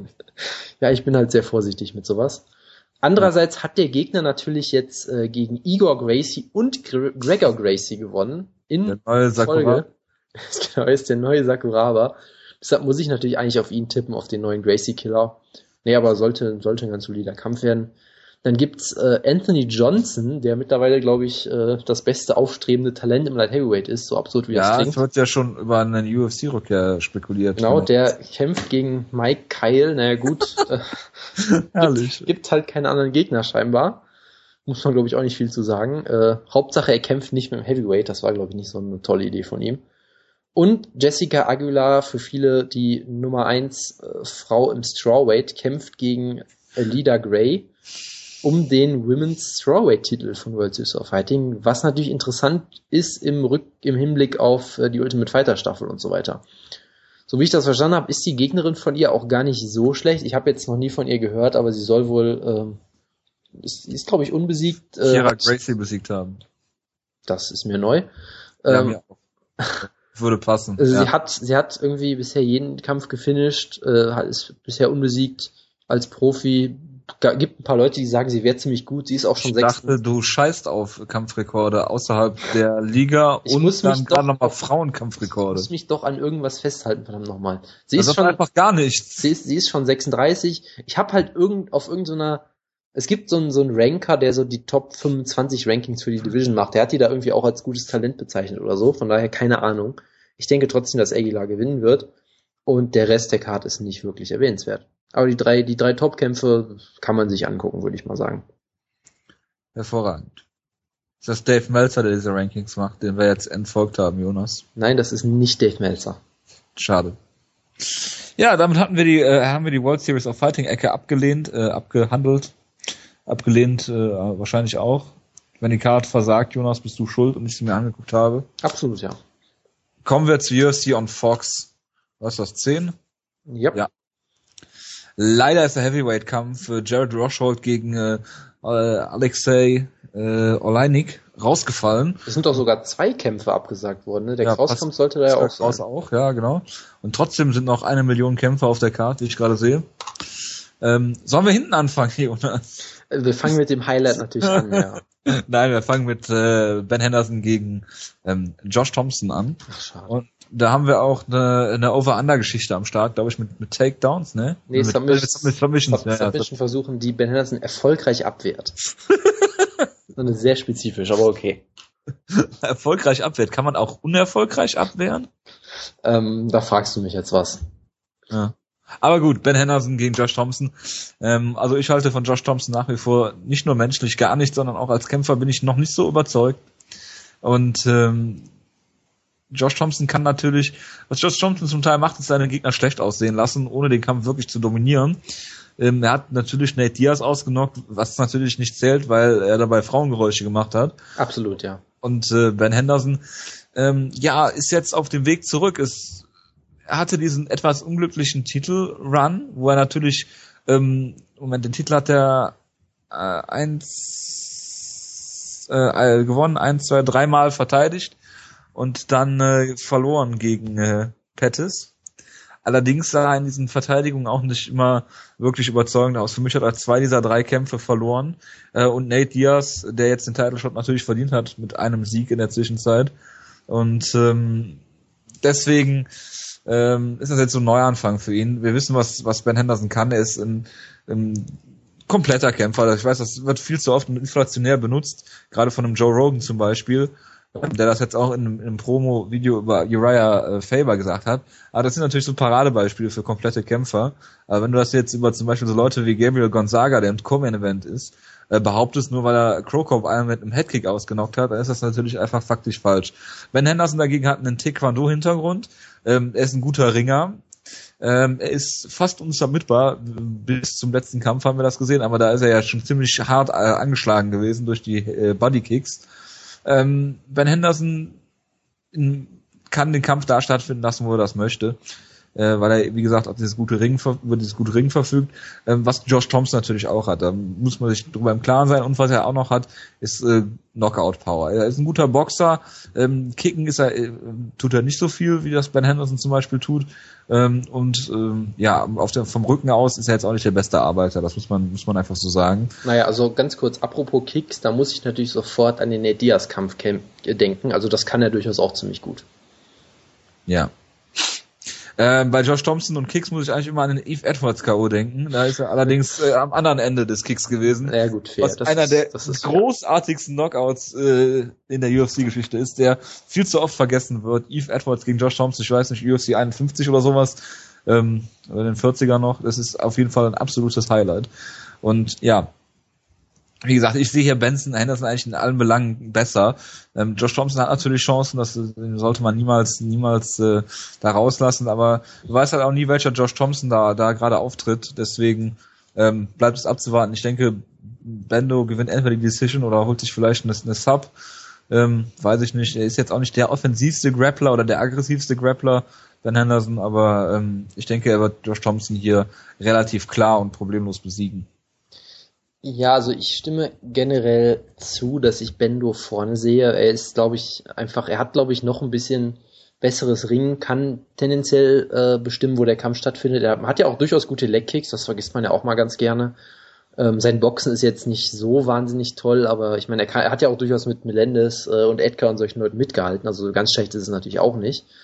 Ähm, ich finde es halt immer noch total schwierig, Josh Thompson einzuschätzen, weil ich halt eigentlich immer sag, Du liebst Josh Thompson. Nein, ich finde ihn natürlich menschlich eine Katastrophe. Als Kämpfer ist er halt total interessant, weil er immer, du hattest immer das Gefühl, dass er komplett alles kann, aber immer sein Potenzial nie abrufen konnte, weil er auch immer ständig verletzt ist.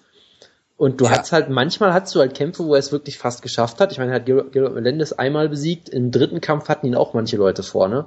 Kann man ja, jetzt von halten, was man will, ja, aber. Er lässt sich halt auch einfach schlecht aussehen. Guck dir an, wie Gilbert Melendez gegen Masvidal zum Beispiel aussah. Also, schwierig. Ja, dann hat er, dann holt er gegen KJ Nunes nur eine Decision, verliert gegen Kawajiri, Gott weiß was im körperlichen Zustand, äh, ist nicht in der Lage, Jay-Z Kawakante im Jahr 2010 zu finishen. Ähm, ganz also, kurz, für mich hat er den Kampf gegen Jay-Z auch ganz klar verloren eigentlich. Das ja. war auch, äh, hat Petili hatte auch Probleme gehabt Anfang. Also es ist unfassbar schwierig, ihn überhaupt einzuschätzen. Auch Nate Diaz, ähm, du kannst natürlich auch sagen, dass Thompson mit seinem Stil für Nate Diaz, äh, dass das ein gutes Matchup für ihn war, weil er halt er hat halt genau das, was du brauchst, um Diaz zu besiegen, nämlich diese Beweglichkeit im Stand und dass er halt gute Kicks zeigen kann und sich viel bewegt, so dass er halt von Nate Diaz natürlich nicht zu Boden genommen werden kann. Er, Nate Diaz wird ihn nicht im Stand stellen, weil er halt nicht dumm am Käfig steht. Und er hat es natürlich perfekt gemacht, besser als man das hätte, der hätte denken können, auch noch mit dem Knockout. Ist es trotzdem total schwierig, ihn einzuschätzen, finde ich. Also, Ben Henderson ist wenigstens relativ konsistent. Das Absurde ist ja trotzdem, er hat, glaube ich, in seiner gesamten UFC-Karriere immer noch kein einziges Finish also er hat einen Finish eingesteckt jetzt, aber er hat keinen Kampf gefinisht in seiner gesamten UFC-Karriere, glaube ich. Genau, immer nur Decisions, davon halt einige umstrittene auch. Ähm, ich freue mich sehr auf den Kampf. Es könnte durchaus auch vielleicht fast schon so ein Kampf, Kampf äh, des Jahres Contender werden. Bendo hatte die schon öfter mal. Josh Thompson hatte auch einige durchaus. Ja gut, einige vielleicht nicht, aber die Kämpfe gegen Melendez waren immer ziemlich gut zum Beispiel. Ähm, deshalb, es klingt eigentlich nach einem hervorragenden Kampf. Ja, aber es könnte auch sein, dass es halt ein absoluter Stinker wird, wenn der. Ja, das kann halt immer wenn du, wenn du halt äh, sagt, ich brauche einen Sieg, ich muss ihn irgendwie halt besiegen, ohne da großartig was zu riskieren. Und Thompson ist halt einfach nicht auf dem Niveau, dass er da äh, aktuell irgendwas dagegen zu setzen hat. Und dann könnte es auch ein totlangweiliger Kampf werden. Ja, natürlich, das kann halt immer passieren. Aber ich, ich sage mal, ich sehe eigentlich durchaus das Potenzial für einen guten Kampf glaube einfach nicht, dass Thompson gewinnen kann, weil ich glaube, Benson ist halt noch eine Stufe drüber in fast jedem Bereich eigentlich. Aber Josh Thompson sollte man auch nicht unterschätzen. Ich, ich glaube halt trotzdem irgendwie, der wird wieder irgendeine Verletzung haben, behaupte ich einfach jetzt mal. Und wird dann am Ende eine, eine unterhaltsame Decision verlieren, in der er, ich würde sagen, genau zwei Submissions versucht. Deshalb wird das andere natürlich äh, treffen. Was das Wichtigste ist, äh, weil ich glaube, wir haben alle sogar auf Under gesetzt, aber ist egal. Ja. Ähm, deshalb, ich tippe auf Benson per Decision und weil es Ben Henderson ist, tippe ich einfach Split Decision. Einfach so. Ich glaube auch, dass Ben eine Decision gewinnt oder ihn vielleicht sogar finish, das fände ich sehr hervorragend. Ähm, aber Jonas, mal eine andere Frage. Bist du der Meinung, dass Josh Thompson äh, A, diesen Titelshot, den er dann eigentlich gegen Pettis gehabt hätte, verdient hat oder so einen Kampf gegen Bendo? Weil er ist bei Klima Pesana nur auf Position 11 gerankt. Ähm, ich ich, ich finde sehr gut, dass du Klima Pesana anbringst. Ich wollte, ich habe gerade die ganze Zeit überlegt, wie ich die Überleitung schaffe. Ja. Klima Pesana rankt Brett Tavares jetzt auf Nummer 6 im Middleweight. genau. Drei Plätze gestiegen und äh, Jolo Romero ist von 0 auf 7 Und gestartet. deshalb wollte ich kurz sagen, Wutke hat sein Ziel eigentlich schon erreicht. Wenn Brett Tavares jetzt das Jahr nicht mehr kämpft, wird er bestimmt und auf, Filippo ist um 9 Plätze gefallen. vorher auf Platz 4 oder irgendwie sowas. Ja. Ach, großartig. Ja, äh, wie auch immer. Also, Platz 6, ja genau. ja, ich kann nicht rechnen. Macht ja nichts. Ähm, was war die Frage, ob er den Kampf verdient? Also ich glaube, den Kampf gegen Bendo verdient er jetzt durchaus, weil Bendo hat halt auch klar verloren, braucht jetzt quasi ein, in Anführungszeichen Aufbaukampf. Ist jetzt natürlich kein Aufbaukampf, aber ich glaube, so als Matchup passt das gut.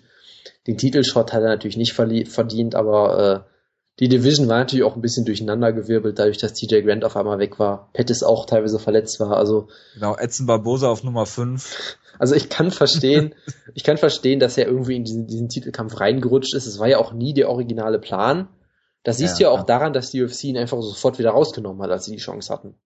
Ja. Weil sie hätten ja auch sagen können, oh, äh, ähm, nein, wir, wir haben jetzt Thompson den Title Shot versprochen, der muss ihn jetzt kriegen. Natürlich nicht, er muss den, muss jetzt gegen Bendo kämpfen, von daher, das finde ich eigentlich vollkommen in Ordnung. Was sagst du eigentlich, dass Pound for Pound Nummer 13 Travis Brown ist? Vor Uriah Faber und Dominic Cruz. Ja, Dominic Cruz würde ich nicht mehr ranken, aber gut. Okay, und Anderson Silva ist übrigens auf 11 hinter Chad Mendes, Glover Teixeira, Daniel Cormier. Ja, das sind alles Leute, die vor äh, Anderson Silva bei den Pound for Pound Leuten sind. Was ich ja, Nummer- was ich ja eher interessant finde, äh, die Pound for Pound Liste wird bei mir einfach nicht mehr angezeigt, ist einfach ausgeblendet worden bei mir. Ist auch sehr interessant. Bei Klima Pestana. nee, bei allen scheinbar. Ach so, nee, die ist hier noch. This service is currently unavailable. Na gut, Ja, wir dann, sollten dann nicht so, aktualisiere ich bitte, dann aktualisiere ich auf gar keinen Fall. wir sollten nicht so viel über die Rankings reden. Nee, aber Klima Pestanas Rankings. Ja, gut. Dar darum geht's ja. Nee, machen wir mal weiter im Text. Ähm, ein Mann, der sehr interessant ist für viele Leute und da bin ich einer, der diesen Hype noch nicht glaubt, weil ähm, Stipe Miocic ist eben halt nur Golden Gloves Boxing Champion und kein richtiger Boxing Champion. Ähm, nein, im Ernst. Also ähm, du hast mit Stipe Miocic hier einen durchaus interessanten Mann. Als er in die UFC gekommen ist, habe ich mir auch gedacht, okay, er ist halt dieses Golden Gloves Champion pff, drauf geschissen. Ne? Ich meine, das ist ungefähr gar nichts wert. Ähm, aber er ist halt NCAA Division One äh, Ringer. So, und dann im Heavyweight, da kannst du schon mal einiges durchaus, du, durchaus mit anfangen. Er ist ähm, körperlich passt er auch in diese Riege von diesen ganzen Heavyweights, die so um die 1,90 sind, diese äh, 110 Kilo, also 240 äh, Pfund wiegen, nicht mehr diese, diese ganzen Kanten, Tiere, was auch immer damals äh, mal so äh, im Heavyweight sich rumgestreunt hat. Ähm, hat allerdings dann gegen äh, Shane Del Rosario, Gott hab ihn selig, ähm, einen Kampf gehabt, wo er nicht so überzeugend aussah. Also er, er fangen wir mal von vorne an. Joey Beltran hat er besiegt, das ist jetzt auch kein Thema. Er hat Phil de Vries ausgenockt, das ist jetzt auch keine große Aussagekraft. Gegen Del Rosario hat er damals ähm, die erste Runde klar verloren. Ist er outstriked worden und hat dann in der zweiten Runde gedacht, okay, nehme ich mal zu Boden und hat ihn dann relativ klar besiegt. Gegen Struve verloren, gut, okay, von Stefan Struve halte ich jetzt auch nicht so viel, der hat auch nicht immer die besten Gameplans. Und äh, Roy Nelson hat halt besiegt, weil er ein durchaus solides Striking hat. Äh, und Roy Nelson dem halt einfach nichts entgegenzusetzen hatte. Und äh, ja, da hat Miocic eigentlich relativ clever ge gekämpft und das gut gemacht. Und äh, das gibt mir eigentlich auch so ein bisschen Hoffnung. Und äh, Gonzaga er hat jetzt zwei Siege gegen Dave Herman und gegen Sean Jordan, beide per, per K.O. Äh, ein, beide in der ersten Runde und dann diese ersten Runde Niederlage gegen Travis Brown.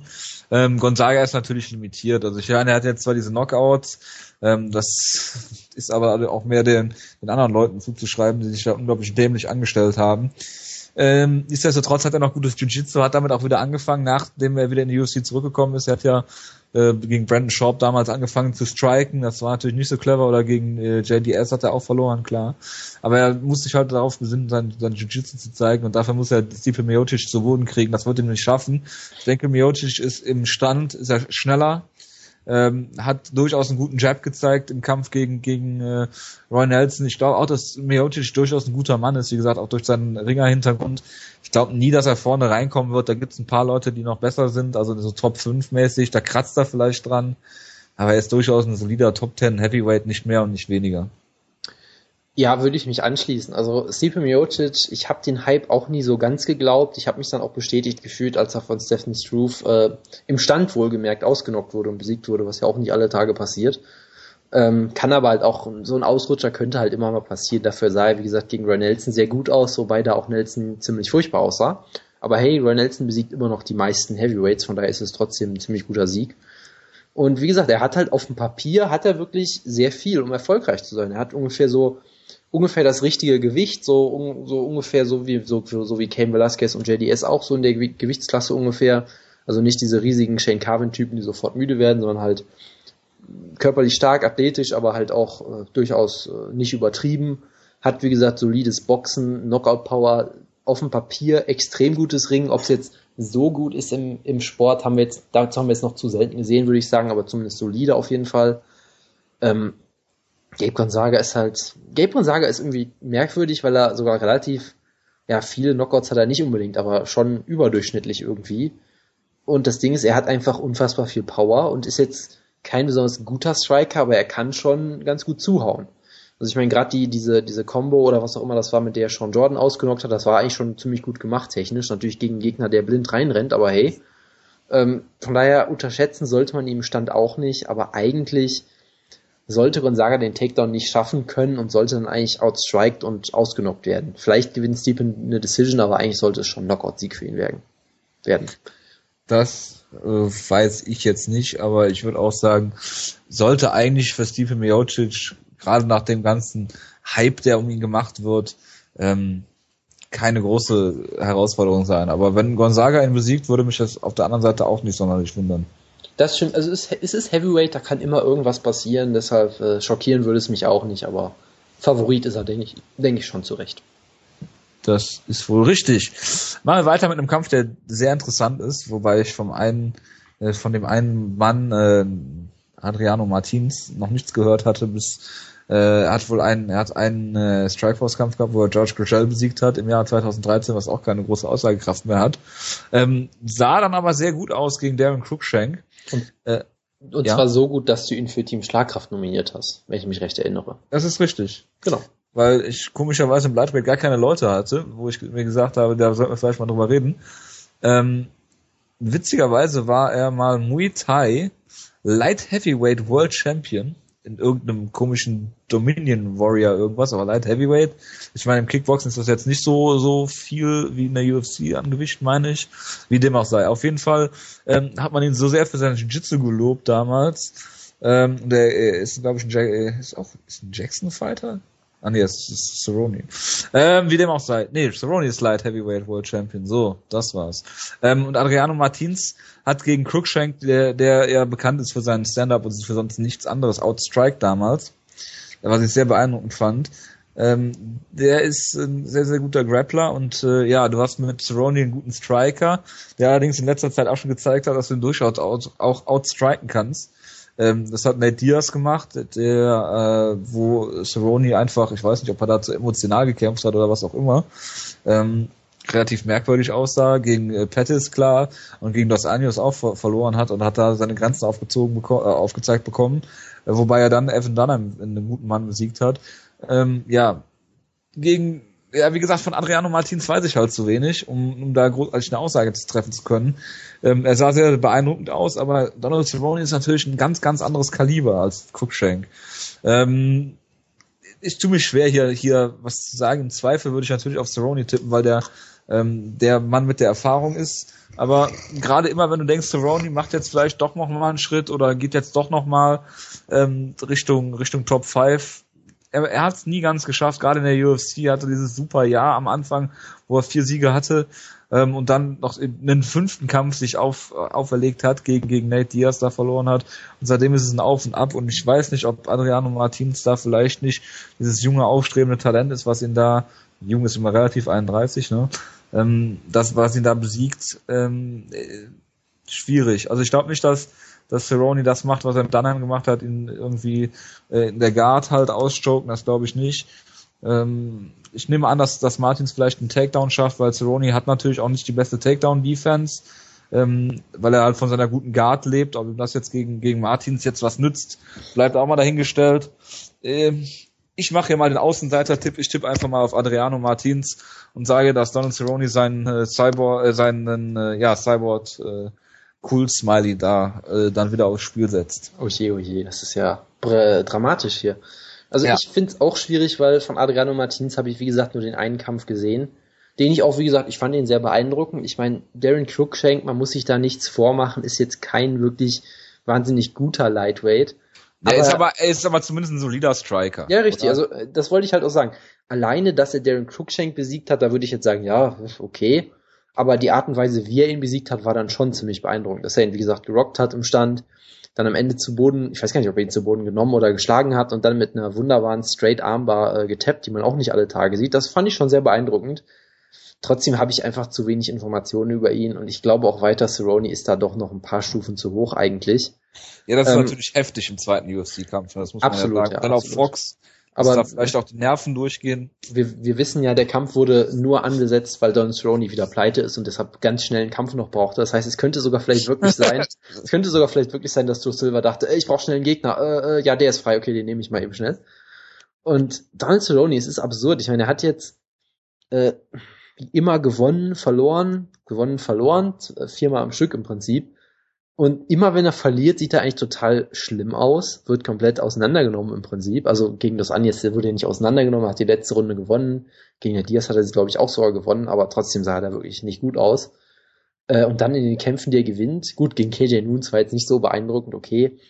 Äh, aber in den Kämpfen, die er gewinnt, sieht er meistens eigentlich absolut großartig aus, sodass du immer denkst, okay, Donald Cerrone ist wieder da und macht wieder einen Angriff nach oben auf die Spitze und dann verliert er halt wieder irgendwann es ist immer unfassbar schwierig, ihn einzuschätzen. Es gibt wenige Leute, die so gut aussehen, wenn sie gewinnen und dann so schlecht aussehen, wenn sie verlieren, habe ich das Gefühl.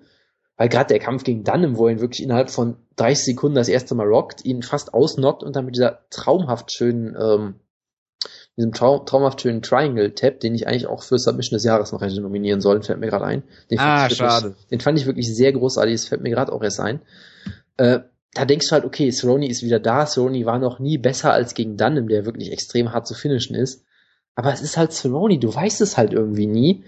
Ich glaube trotzdem, dass er im Stand eigentlich viel zu gut für Martins sein sollte am Boden. Es würde mich noch nicht mal überraschen, wenn Cerrone ihn submittet, weil er ist verdammt gut. Aber, ja, aber ich, ich würde trotzdem nicht mit rechnen. Ich meine, nur es würde mich jetzt nicht schockieren unbedingt.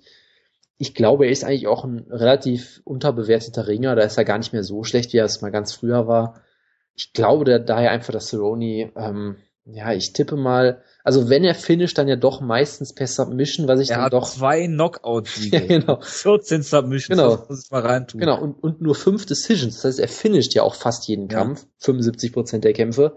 Ich tippe dann diesmal trotzdem auf eine Decision, weil ich dann doch glaube, er kann ihn vielleicht submitten, aber ich glaube nicht so recht dran. Ähm, ich gebe sogar einen relativ genauen Tipp ab. Ich glaube, der Kampf wird ungefähr so laufen wie sein Kampf gegen Wagner Rocha damals, der auch. Oh Gott. ja, genau. Oh Gott, das der, der ein, ein herrliches Bild in der ein reiner, ein reiner Grappler ist, der auch gar nicht so besonders gut ist, der auch lang nicht mehr, längst nicht mehr in der UFC ist. Ähm, wo ich dann auch denke, da hätte Ronnie auch deutlich beeindruckender kämpfen können, hat halt ein bisschen auf Nummer sicher gekämpft, hat im Stand ihn gehalten und hat eine ungefährdete, ungefährdete Decision gewonnen. Aber Wagner Rocha hat jetzt ähm, vier Siege in Folge. Uh. Und zwar hat er gekämpft bei ähm, Fight Time 12 gegen Mike Bruno, bei Fight Time 13 gegen äh, Camryn Neville, bei Fight Time 14 gegen JP Reese und bei Fight Time 16 im Main Event gegen Randy Barroso aus das, Venezuela. Das endet natürlich alles. Ist der, ist das der Bruder von Franz Barroso aus dem Schlagkraft oder wie?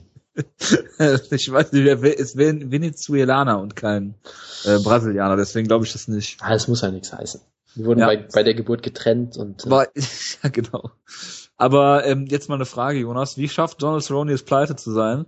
Der hat jetzt ähm, in seinen UFC-Kämpfen ähm, eins, zwei, drei, vier, fünf, sechs Boni bekommen in drei Jahren ähm, und verdient aktuell beim letzten Kampf äh, 48, 48. und gewinnt fast immer einen Bonus, ja. Ja. Also es ist ganz einfach eine Antwort, äh, Jetskis. Ich glaube, er hat, oder hat er sich, Statt besteuern. ja, das ist die zweite Antwort. Er hatte sich doch Jetski oder ein Boot oder irgendwie sowas gekauft.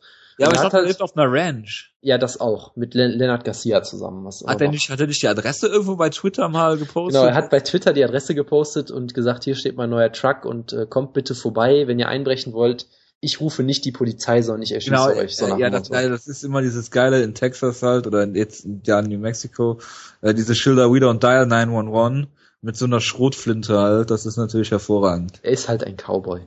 Ja, Nee, aber er hat halt, glaube ich, einen relativ extravaganten Lebensstil und äh, ist ein Rebell, der keine Steuern bezahlt. Und ich glaube, wenn du die Steuern nicht bezahlst, musst du extrem viel nachbezahlen in Amerika. Da hatte, Ja. glaube ich, ja auch Pascal Kraus mal Probleme mit dem IRS irgendwie, hat er auch mal getweetet drüber, wenn ich dann nicht weiß, was da los war. Äh, deshalb, er wird auch nach dem Kampf wieder pleite sein, wird deshalb dieses Jahr wieder fünfmal kämpfen. fängt ja schon gut an im Januar, dann äh, März, äh, Mai, ja, Juli, ja, so sechs Kämpfe müssen eigentlich drin sein dieses Jahr. Müssten eigentlich drin sein. Ich glaube, er wird fünf davon gewinnen und im Dezember wieder verlieren. Gegen äh, Nate Diaz, der Gegen- dann gegen- ge- um, den, um den Titel. Nee, gegen Habib Nurmagomedov im Number One Contender Kampf. Genau. Ja, ähm, der Opener ist eigentlich ganz interessant, weil das auch hier zwei Leute sind, die ich eigentlich nicht auf einer Foxcard vermuten würde. Umso besser, umso, umso schöner, dass sie es tun. Ähm, und zwar ist das Darren Elkins. Also ich Äh, finde es jetzt nicht schön, dass Jeremy Stevens auf einer Foxcard ist, aber nun gut.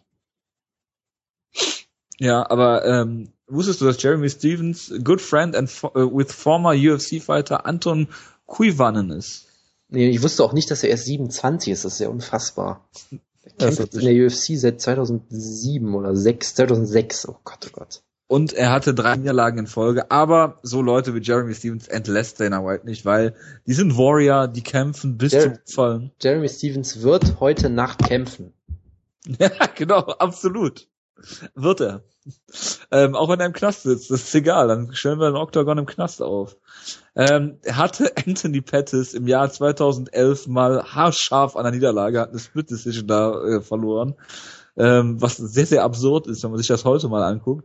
Ähm, kämpft gegen Darren Elkins, den wir ja alle lieben, der ein äh, durchaus guter Ringer ist. Eine Siegesserie in der UFC hatte im Featherweight, im, im Fly, no, Featherweight, ähm, Umigawa besiegt, den Mongolian Wolf, Jonas, das freut dich besonders. Absolut, äh, ja. Brandau hat er besiegt, er hat Steve, Super Steven Styler besiegt und den, ähm, wie heißt er nochmal, wie war nochmal der Spitzname von, äh, ach nee, das war ein anderer, äh, Antonio Carvalho hat er besiegt und dann leider gegen Chad Mendes verloren, das ist natürlich ein absolutes Albtraum-Match, nicht nur für ähm, jeden Featherweight, sondern für ihn insbesondere, weil sich seine Stärken dadurch quasi in Luft aufgelöst haben und hat dann Hatsu Hioki besiegt, der immer noch in der UFC ist, wie ich erfahren habe, und jetzt wieder einen Kampf angeboten bekommen hat, glaube ich.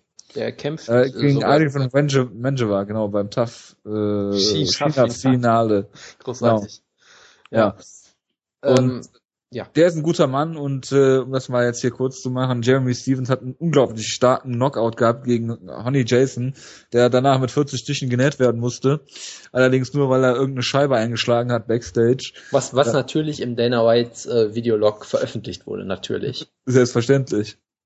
Und äh, ja, da muss man sagen, äh, Jeremy Stevens kannst du schlecht einschätzen, im Zweifel immer gegen ihn tippen, weil Darren Elkins ist durchaus ein guter Mann, gerade durch seinen äh, Ringer-Hintergrund, ähm, hat viele Leute da zu Boden genommen, kontrolliert im Featherweight. Deswegen würde ich hier auf eine Decision für Darren Elkins tippen. Schließe ich mich an. Ich finde natürlich Jeremy Stevens relativ unsympathisch. Es gab ja die Geschichte, dass er jemanden irgendwie fast tot geprügelt hat aus irgendeinem Grund und dann natürlich Dana White sich voll hinter ihn gestellt hat, weil, weil das halt aber, Dana White aber ist. Keith Kaiser ist der absolute Boomer, weil er sich immer vor seine Leute gestellt hat. Genau, genau. Äh, man, man kennt die fast schon eine Art System. Und dann wurde er sogar von Eve Edwards ausgenockt und wir dachten es wirklich, okay, das ist es jetzt aber wirklich für ihn. Und er wird, wurde halt in der UFC behalten, hat Esteban Payan besiegt, der auch nicht wirklich so gut ist. Hat Tony Jason ausgenockt, wo er sogar relativ großer Underdog war, wo ich dachte, okay, das war ein wunderbarer Sieg. Wie gesagt, auch einer der heftigsten K.O.s des Jahres. den ich natürlich nicht nominiert habe, weil es Jeremy Stevens ist. Natürlich nicht. Ähm, und jetzt, ich meine, das Ding ist, Jeremy Stevens ist eigentlich immer noch ein relativ eindimensionaler Striker. Ich meine, er kann Leute auch zu Boden nehmen und da kontrollieren. Das sind dann halt immer so Leute wie Daniel Downs und Esteban Payan, die halt nicht wirklich besonders gut sind in den Bereichen. Der Kampf gegen Pettis ist da so ein bisschen die Ausnahme, wo er wirklich auch ein paar Takedowns geschafft hat. Aber das scheint mir auch wirklich die Ausnahme zu sein. Der Kampf, weil so kämpft er ja sonst auch nie. Und er hatte auch nie Erfolg mit gegen vergleichbar gute Gegner eigentlich. Deshalb glaube ich auch, äh, Darren Elkins wird äh, durch seine Ringkraft ihn besiegen. Er wird ihn zu Boden nehmen. Er kann auch einiges einstecken. Stevens haut ja auch hart zu. Und dann wird er per Decision gewinnen. Ist das unser neuer Name? Ringkraft? Absolut, ja. Ähm, ja, machen wir mal weiter im Text. Und zwar äh, bei den Prelims finde ich ganz interessant, dass der Main Event der Prelims schon mit Sergio Pettis besetzt ist. Team Schlagkraft. Der, äh, genau, gegen, äh, stimmt, Team Schlagkraft. Da müssen wir jetzt ausführlich drüber reden. vergessen hast. Ich hab's, was heißt vergessen? Ich hab's mir gar nicht erst gemerkt. Ja, das Deswegen macht es nicht besser. Ja, was soll ich denn? Es ist ein gewisser Franzima Barroso in Team Schlagkraft. ja, den weißt du noch.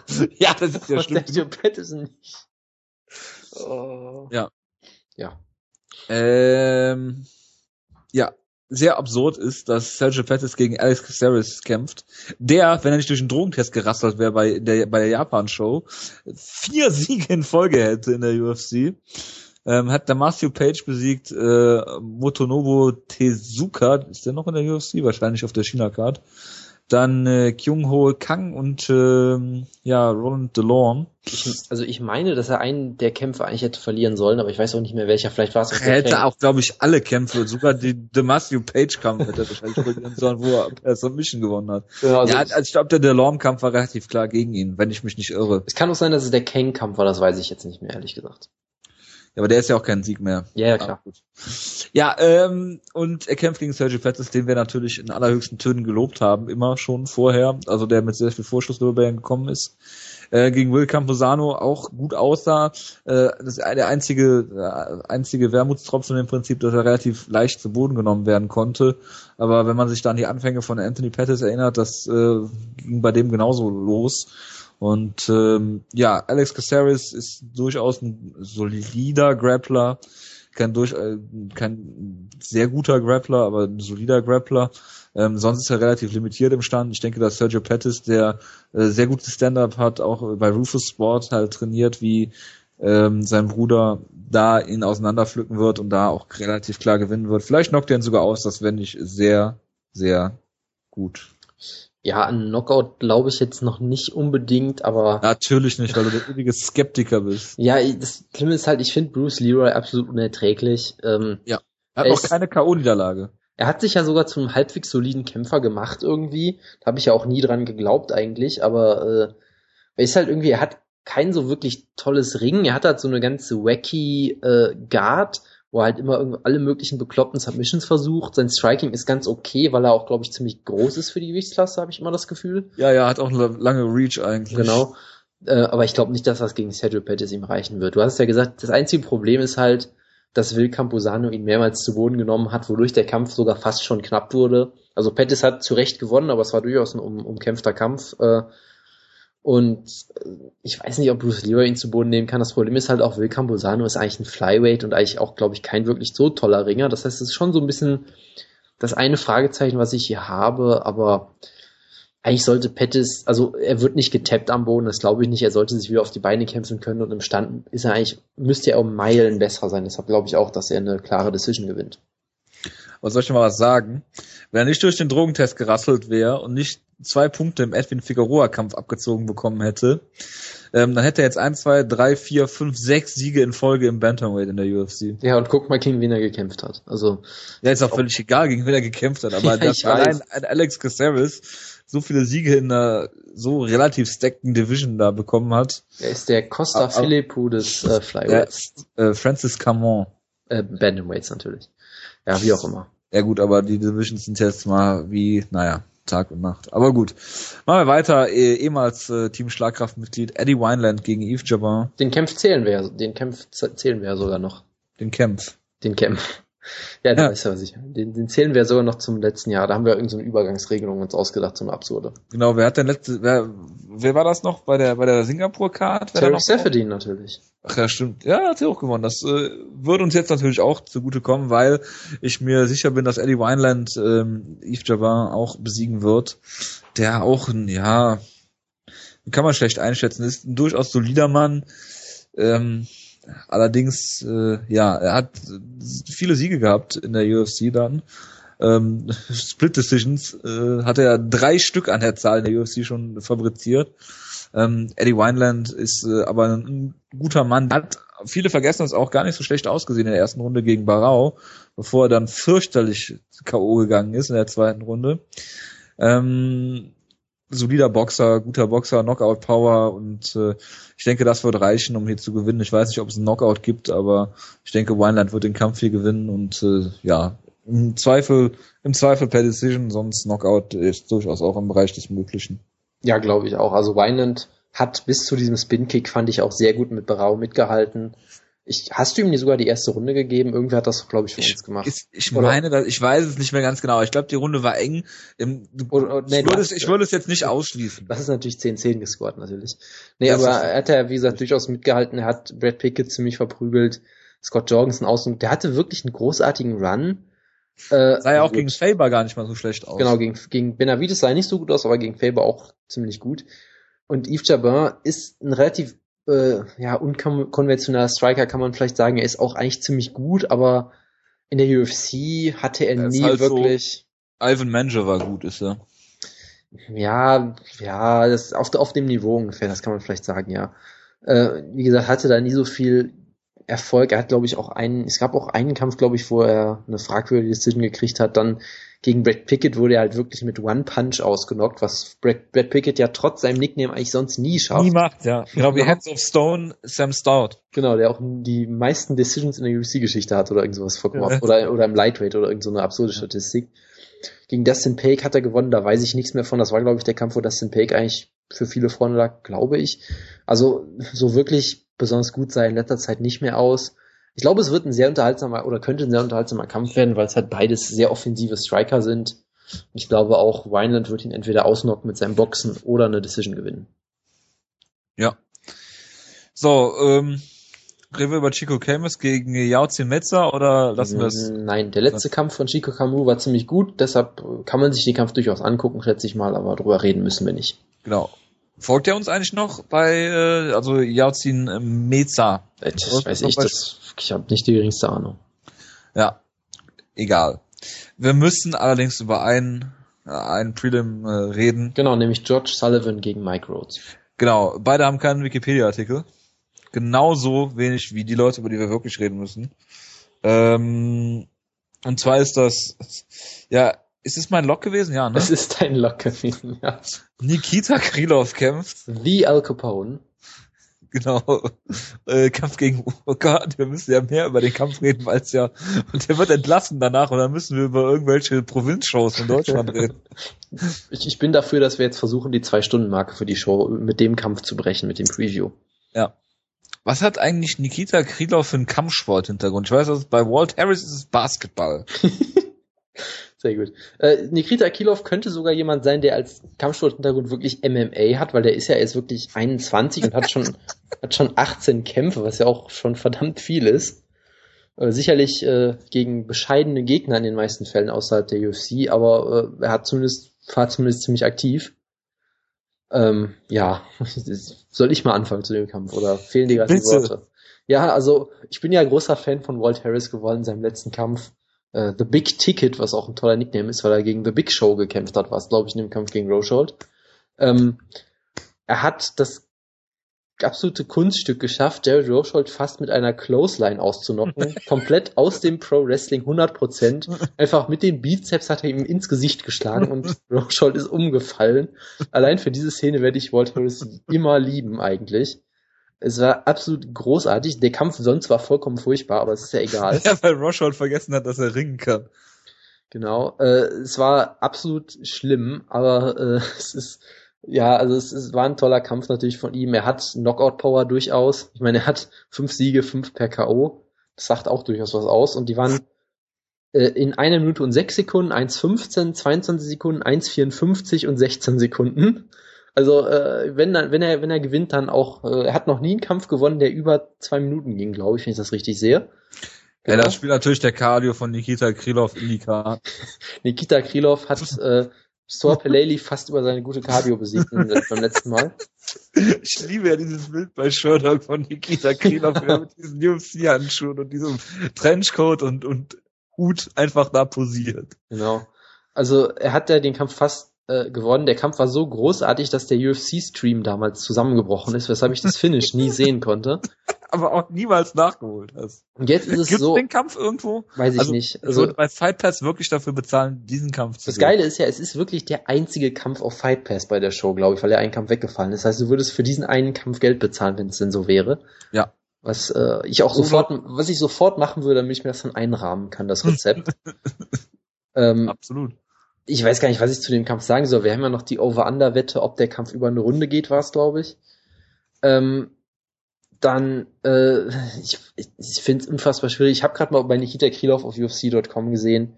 Er wird gefragt, was für Ranks und Titel er hat. Er ist nämlich ein Master of Sports of Ukraine in Kyokushin Karate and Was? Hand-to-Hand Com Master of Sports of Ukraine in Kyokushin Karate and Hand-to-Hand Combat. Da ist Gut, es. aber das will ja nichts heißen. Ich meine, zum Teil hast du da ja auch äh, Sch- Schwarzgurte in irgendwelchen Sportarten, Wrestling oder sowas. Ich, ich finde einfach auch den Titel Master of Sports absolut großartig. Ist ein Meister des Sports. So, ähm, ich weiß nicht, ich tippe auf Walt Harris per Knockout in 13 Sekunden. Ich weiß es wirklich nicht. Wenn Walt Harris gewinnt, Aber du hast doch over getippt, oder nicht? Ja, ich muss mal da. Ich, ja, ich weiß auch nicht. Es ist dieser Kampf. Was soll ich?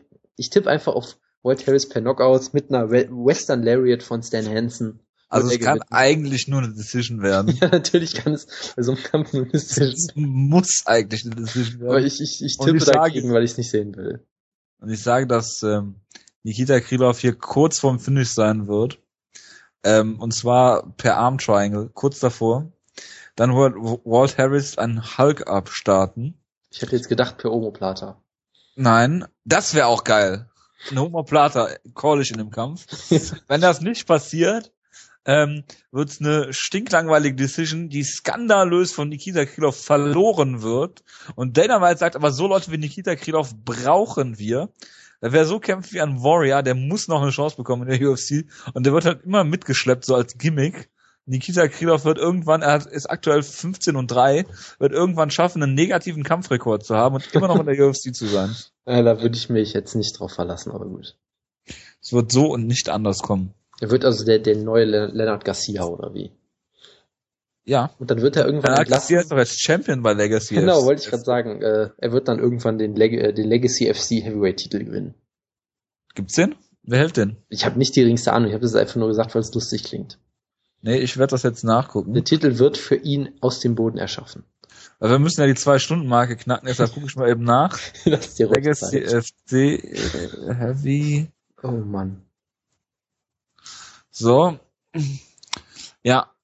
Ich glaube, wenn ich das hier richtig sehe, Derek Lewis ist da aktuell Heavyweight Champion. Eric Lewis, okay. Sagt mir jetzt nichts, aber gut. Das ist halt so ein Ringer. Ja. Das ist halt so ein Ringer, ja. Ja. Wenn ich Wutke wäre, würde ich noch sagen, dass er schwarz ist. Aber dass ich das nicht, da ich nicht Wutke bin, lassen wir das. Und ich habe noch eine, eine kurze News am Ende, äh, die Wutke freuen wird, nämlich Jessica Penne, über die ich gerne schlechte Wortwitze mache. Ja, sehr schlechte Wortwitze. Jessica Penne plant aktuell zu den äh, Ultimate Fighter Staffel 20 Tryouts zu gehen. Sie ist ja ehemalige Invicta äh, Atomweight, ist es glaube ich, 105 Pfund Championess, Championess, wie auch immer, ähm, versucht da einen Spot zu kriegen, würde dann halt äh, eine Gewichtsklasse hochgehen. Auf jeden Fall äh, könnte das auch sehr interessant werden. Ja, das ist wohl richtig. Ja. Haben wir jetzt die zwei Stunden? Äh, ich sag einfach mal ja, damit wir Ich aufhören. glaube knapp nicht, aber gut. Ich, ich bin egal. trotzdem dafür, dass wir jetzt, das ist schon wieder viel zu lange eigentlich. Aber Wir sollten es auch nicht noch mehr künstlich in die Länge ziehen. Sind wir froh, dass Wutke nicht dabei ist, sonst wären wir jetzt schon bei zweieinhalb Stunden. Ähm, ja, es bleibt mir nur zu sagen, ähm, vielen Dank für die rege Beteiligung. Ähm, das sind doch mehr Leute geworden, als ich äh, dachte, was unsere Live-Ausgabe betrifft. Ich glaube, sechs, sechs Zusagen haben wir jetzt, ein paar, die noch so in der Schwebe sind, ein paar Etappenhörer, die wir auch noch vergraulen werden während der Ausgabe. Ähm, ja, mein ewiges, leidiges Thema iTunes. Es gibt, glaube ich, noch keine Bewertung. Mittlerweile geht's mir auch relativ am Arsch vorbei. ähm, du beleidigst jetzt die Hörer so lange, bis sie uns bewerten. ich beleidige eigentlich die Hörer immer off-air. Ja, das wissen die ja nicht. Ja, gut. Das, das stimmt wohl. Ich kann es immer noch auf meinen, äh, meine rheinische Frohnatur, die äh, leicht dazu neigt, äh, ja, ausfällig zu werden, äh, schieben. Und das mache ich hiermit auch. Gut. Ähm, wir hören uns nächste Woche wieder dann wahrscheinlich auch wieder mit dem Wutke oder auch nicht. Gab es da nicht irgendwas, weswegen er wieder nicht kann? Nee, wäre mir jetzt, wäre mir jetzt nicht bekannt. Ist ja auch egal. Jedenfalls, äh, wir kündigen den Wutke einfach großspurig an. Vielleicht organisieren wir dann auch einen anderen äh, Ersatz für ihn oder so. Mal gucken. Ähm, wir wünschen eine schöne Woche natürlich oder schönes Wochenende. Das ist, steht uns ja noch bevor. Und äh, ja, bis zum nächsten Mal. Und dann gibt's äh, gibt's ein Review zu der Fox Show und ein Preview für den Pay-per-View. Wenn ich das richtig sehe. Also werden wir da auch unter zwei Stunden nicht bleiben können. Es gibt das Review zu World Series of Fighting, es gibt Tough China, es gibt Over Under für nächsten Monat. Also pickepacke voll und äh, ja, bis dahin. Ich wünsche euch eine schöne Woche und äh, wir hören uns. Ciao, ciao.